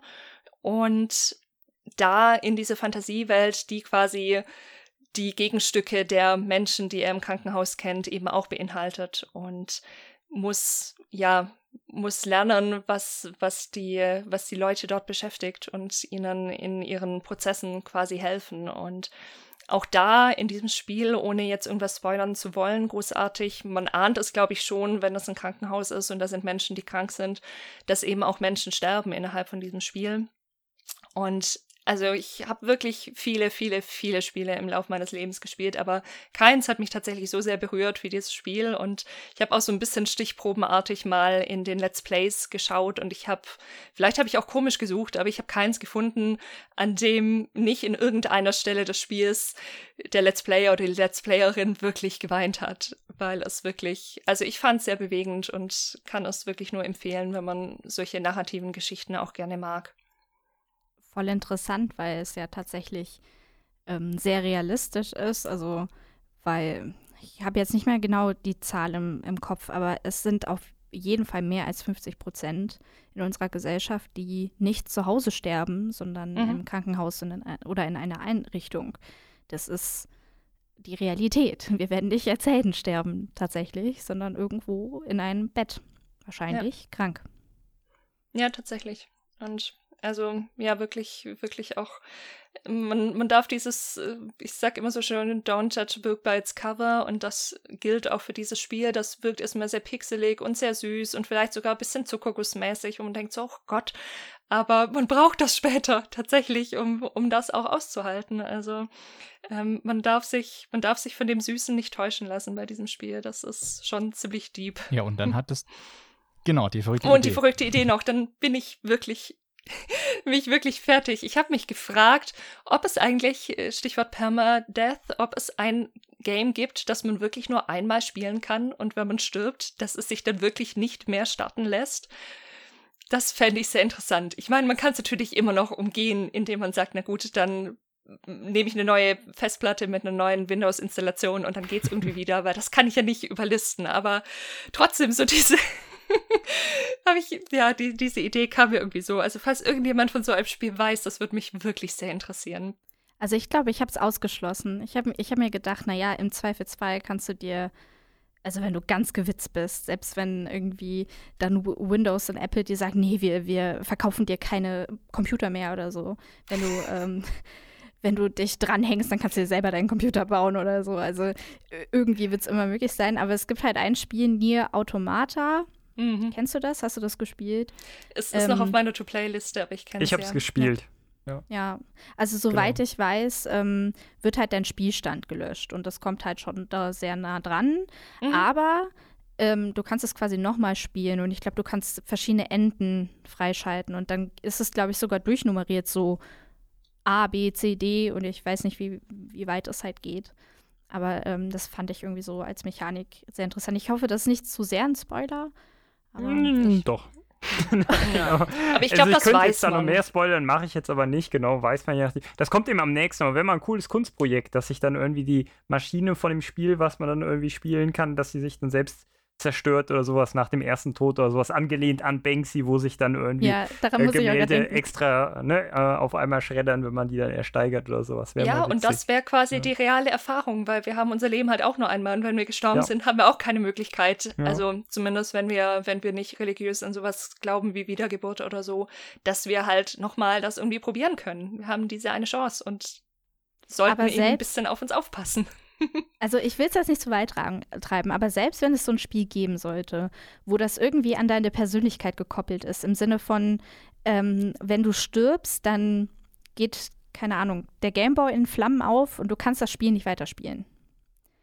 Dann weißt du ja nicht, wie es endet oder mhm. was danach passiert. Das kommt halt ja schon irgendwie so dann diesem ultimativen Tod sehr nahe, genau. aber du lebst ja noch weiter an sich. Ja. Und theoretisch, wenn es andere auch spielen würden, könntest du es ja trotzdem noch erfahren, indem du die einfach fragst. Außer es ist jetzt wirklich so individuell, dass halt quasi dein Spiel so wirklich einmalig ist. Ja. Dann, dann kann das vielleicht eben. So müsste das sein. Na, ja. Ein einmaliges Gameboy-Spiel, was sich dann selbst kaputt macht. Aber zur Medialität ja. des Computerspiels gehört ja auch, dass es eben vervielfältigt ist. Dass es ja kein Unikat ist. Deswegen ist Leben eben doch nochmal special. ja.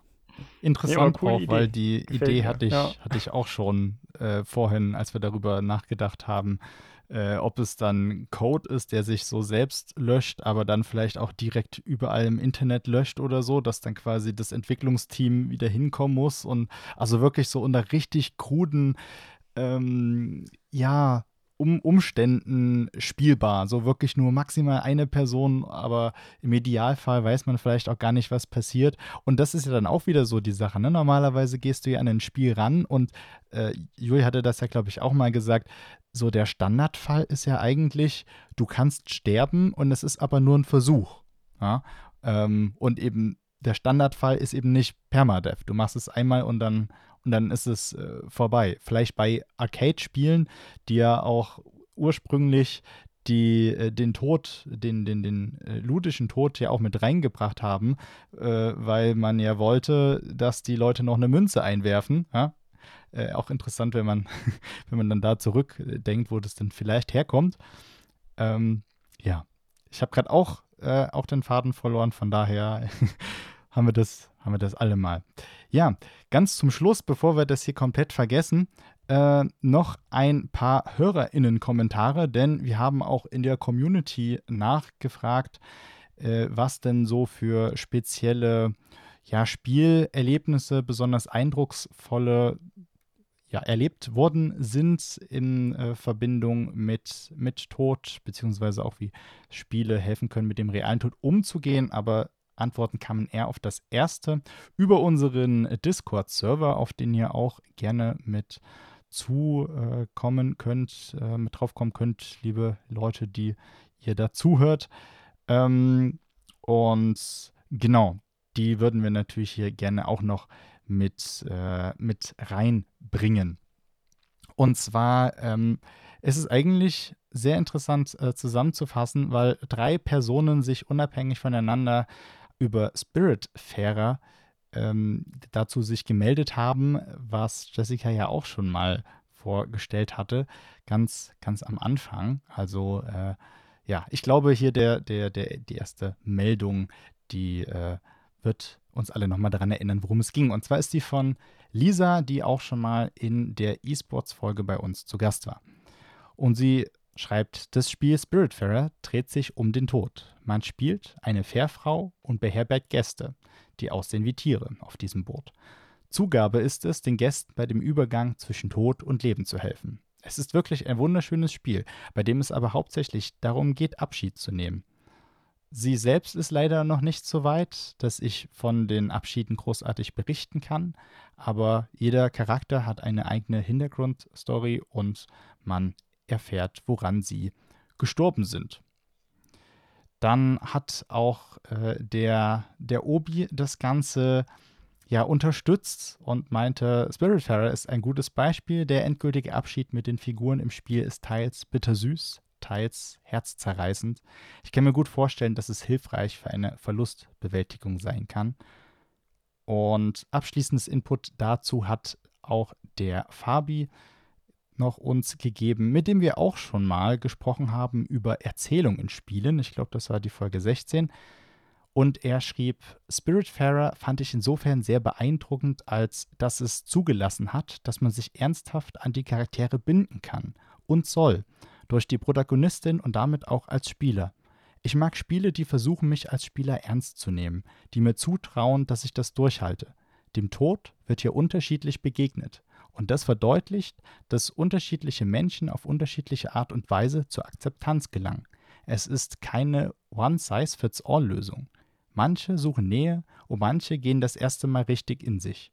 Manche wollen etwas noch erreichen, bevor sie gehen. Andere müssen alles hinter sich lassen. Die ästhetischen Entscheidungen sind stark mit mythologischen Vorstellungen vom Tod und vom Jenseits verwoben der Fährmann, beziehungsweise hier eine Fährfrau, die man mit Münzen bezahlt, um dann über den Sticks hier ein mystisches Meer gefahren zu werden. An dieser Stelle ist dieses Spiel ein großes Stück Wunscherfüllung, denn in dieser Jenseitsvorstellung muss niemand gehen, bevor er oder sie nicht bereit ist. Ja, das ist doch ein super Abschlusswort eigentlich. Wir haben, wie gesagt, eigentlich noch mehr Kommentare auf dem Discord, aber ich glaube, auf ähm, Länge der Folge hier schon, würde ich einfach mal sagen, verweisen wir hier einfach nochmal ganz dreist auf unseren Discord-Server. Schaut gerne mal vorbei, da werden unter anderem noch äh, die Spieler erwähnt, What Remains of Edith Finch. Ähm, ne, das mal nur kurz angeteasert. Super, ja. Und äh, Z Dragon Cancer, ein Spiel über Krebs. Ähm, wie gesagt, wenn ihr dazu mehr wissen wollt, schaut in unserem Discord vorbei. Und beteiligt euch gerne selber auch an der, an der Diskussion. Vielleicht kann man sagen, Spielt Spiele, denn es ist die schönste Art zu sterben. Ach ja. Oh. Das ist schon, ja. Sehr Applaus, schön, sehr Applaus. schön. Ja. Da, da, kann man eigentlich nicht mehr viel hinzufügen. Außer, dass ja. wir uns sehr nee. bedanken nee. bei euch, liebe Julia, liebe Jessica. Bitte? Kontaktdaten noch. Ja, ja, ja. Das, das, ist noch wichtig. Ja Kontaktdaten noch. Das habe ich hier auch auf der Liste stehen. Natürlich, das war jetzt die Überleitung zum, zum wirklich letzten okay. Part okay. der Folge. Genau, also nochmal. Ja. Ja, okay, okay, okay. Vielen lieben Dank, ja, dass danke, ihr euch die Zeit ja, genommen habt, um über so ein ja, bewegendes Thema wie Tod zu reden im Kontext mit Spiel. Und ähm, ja, wenn ihr noch einen abschließenden Satz habt, dann könnt ihr den jetzt gerne noch loswerden. Ansonsten würden wir uns natürlich sehr freuen, vor allem für alle, die uns zuhören, wie man euch kontaktieren kann, so denn man denn da gerne noch in den Austausch treten möchte. Und ihr seid ja sowieso auch schon auf dem Discord-Server bei uns. Also das ist schon mal eine Möglichkeit. Liebe Julia, wie sieht das bei dir aus? Hast du noch letzte Worte? Und wie kann man dich erreichen, abseits von Discord? Ähm, ja, also ich habe es sehr genossen. Ich fand, ähm, also Jessica, ich bin beeindruckt, wie viele Spiele du kennst. Vielleicht hätte ich einfach früher mal mit dir reden sollen. Dann hätte ich noch, aber ich glaube, ich glaube, dann hätte ich mich um ähm, hätte ich mich einfach total verrannt. Es war schon sehr, sehr schwierig, das in dieser Arbeit wirklich äh, runterzubrechen, dann, dass das dann in 80 Seiten reinpasst. Ähm, ich, fand's, ich fand den Austausch sehr, sehr ähm, interessant und ist auch immer, ähm, also ich finde, meine Arbeit, mein Thema und was ich daraus gemacht habe, ist immer ein bisschen schwierig zu erklären. Aber ich habe irgendwie gemerkt, okay, es ist ein bisschen was angekommen und zumindest äh, meine Grundthematik wurde verstanden. Das ist schon mal sehr viel wert und ich danke dafür euren Input. Und wenn mir jemand ähm, schreiben möchte, dann am liebsten über Instagram. Da heiße ich Jule unterstrich Gri, also ich heiße Grimm mit Nachnamen, deswegen G-R-I. Ähm, und da kann man mich, glaube ich, am besten erreichen. Oder halt über den ähm, Discord-Server Spielsinn, da bin ich auch. Da heiße ich Julschken. In, in Gamerkreisen wird oft gesagt, Jules zocken, nur ohne O dann an der Stelle. Ähm, das finde ich sehr interessant. Also es ist wirklich Julschken eigentlich. Ähm, ist eine längere Geschichte, aber im Gamer-Kontext wurde raus, Twitch zocken. Macht's, das war in meinem wollt. Kopf auch. Ja, das, das, ist sehr interessant. Also es, es, kommt immer wieder, wenn ich bei Twitch-Streams drin bin oder so, da wird immer gesagt, ja, danke, Jules Zocken für dein Follow oder irgendwie sowas. Und es ist, ja. Aber da kann man gerne mit mir in Kontakt treten und mich interessiert wirklich, wirklich sehr, was ihr über das, was ich so vor mir gebe, denkt. Ja, schließe ich, schließe ich mich natürlich an. Mir hat das auch total viel Spaß gemacht. Wir haben super viele Themen angeschnitten und Ben, du hast es auch schon gesagt, es gibt so vieles, über das man sprechen kann, was auch gar nicht alles in der Folge Platz hatte, aber fand es auch super anregend und habe deine Arbeit auch sehr gerne gelesen, Julia, und ja, fand das, fand das einen richtig schönen Abend. Also wir nehmen abends auf naja, merkt man vielleicht am Zustand von manchen Fäden, verlo verlorenen Fäden, aber gut, genug davon. Mm, wo man mich finden kann. Ich bin auch auf dem schon besagten Discord zu finden und freue mich da natürlich auch, wenn wir noch in irgendeiner Form ins Gespräch kommen.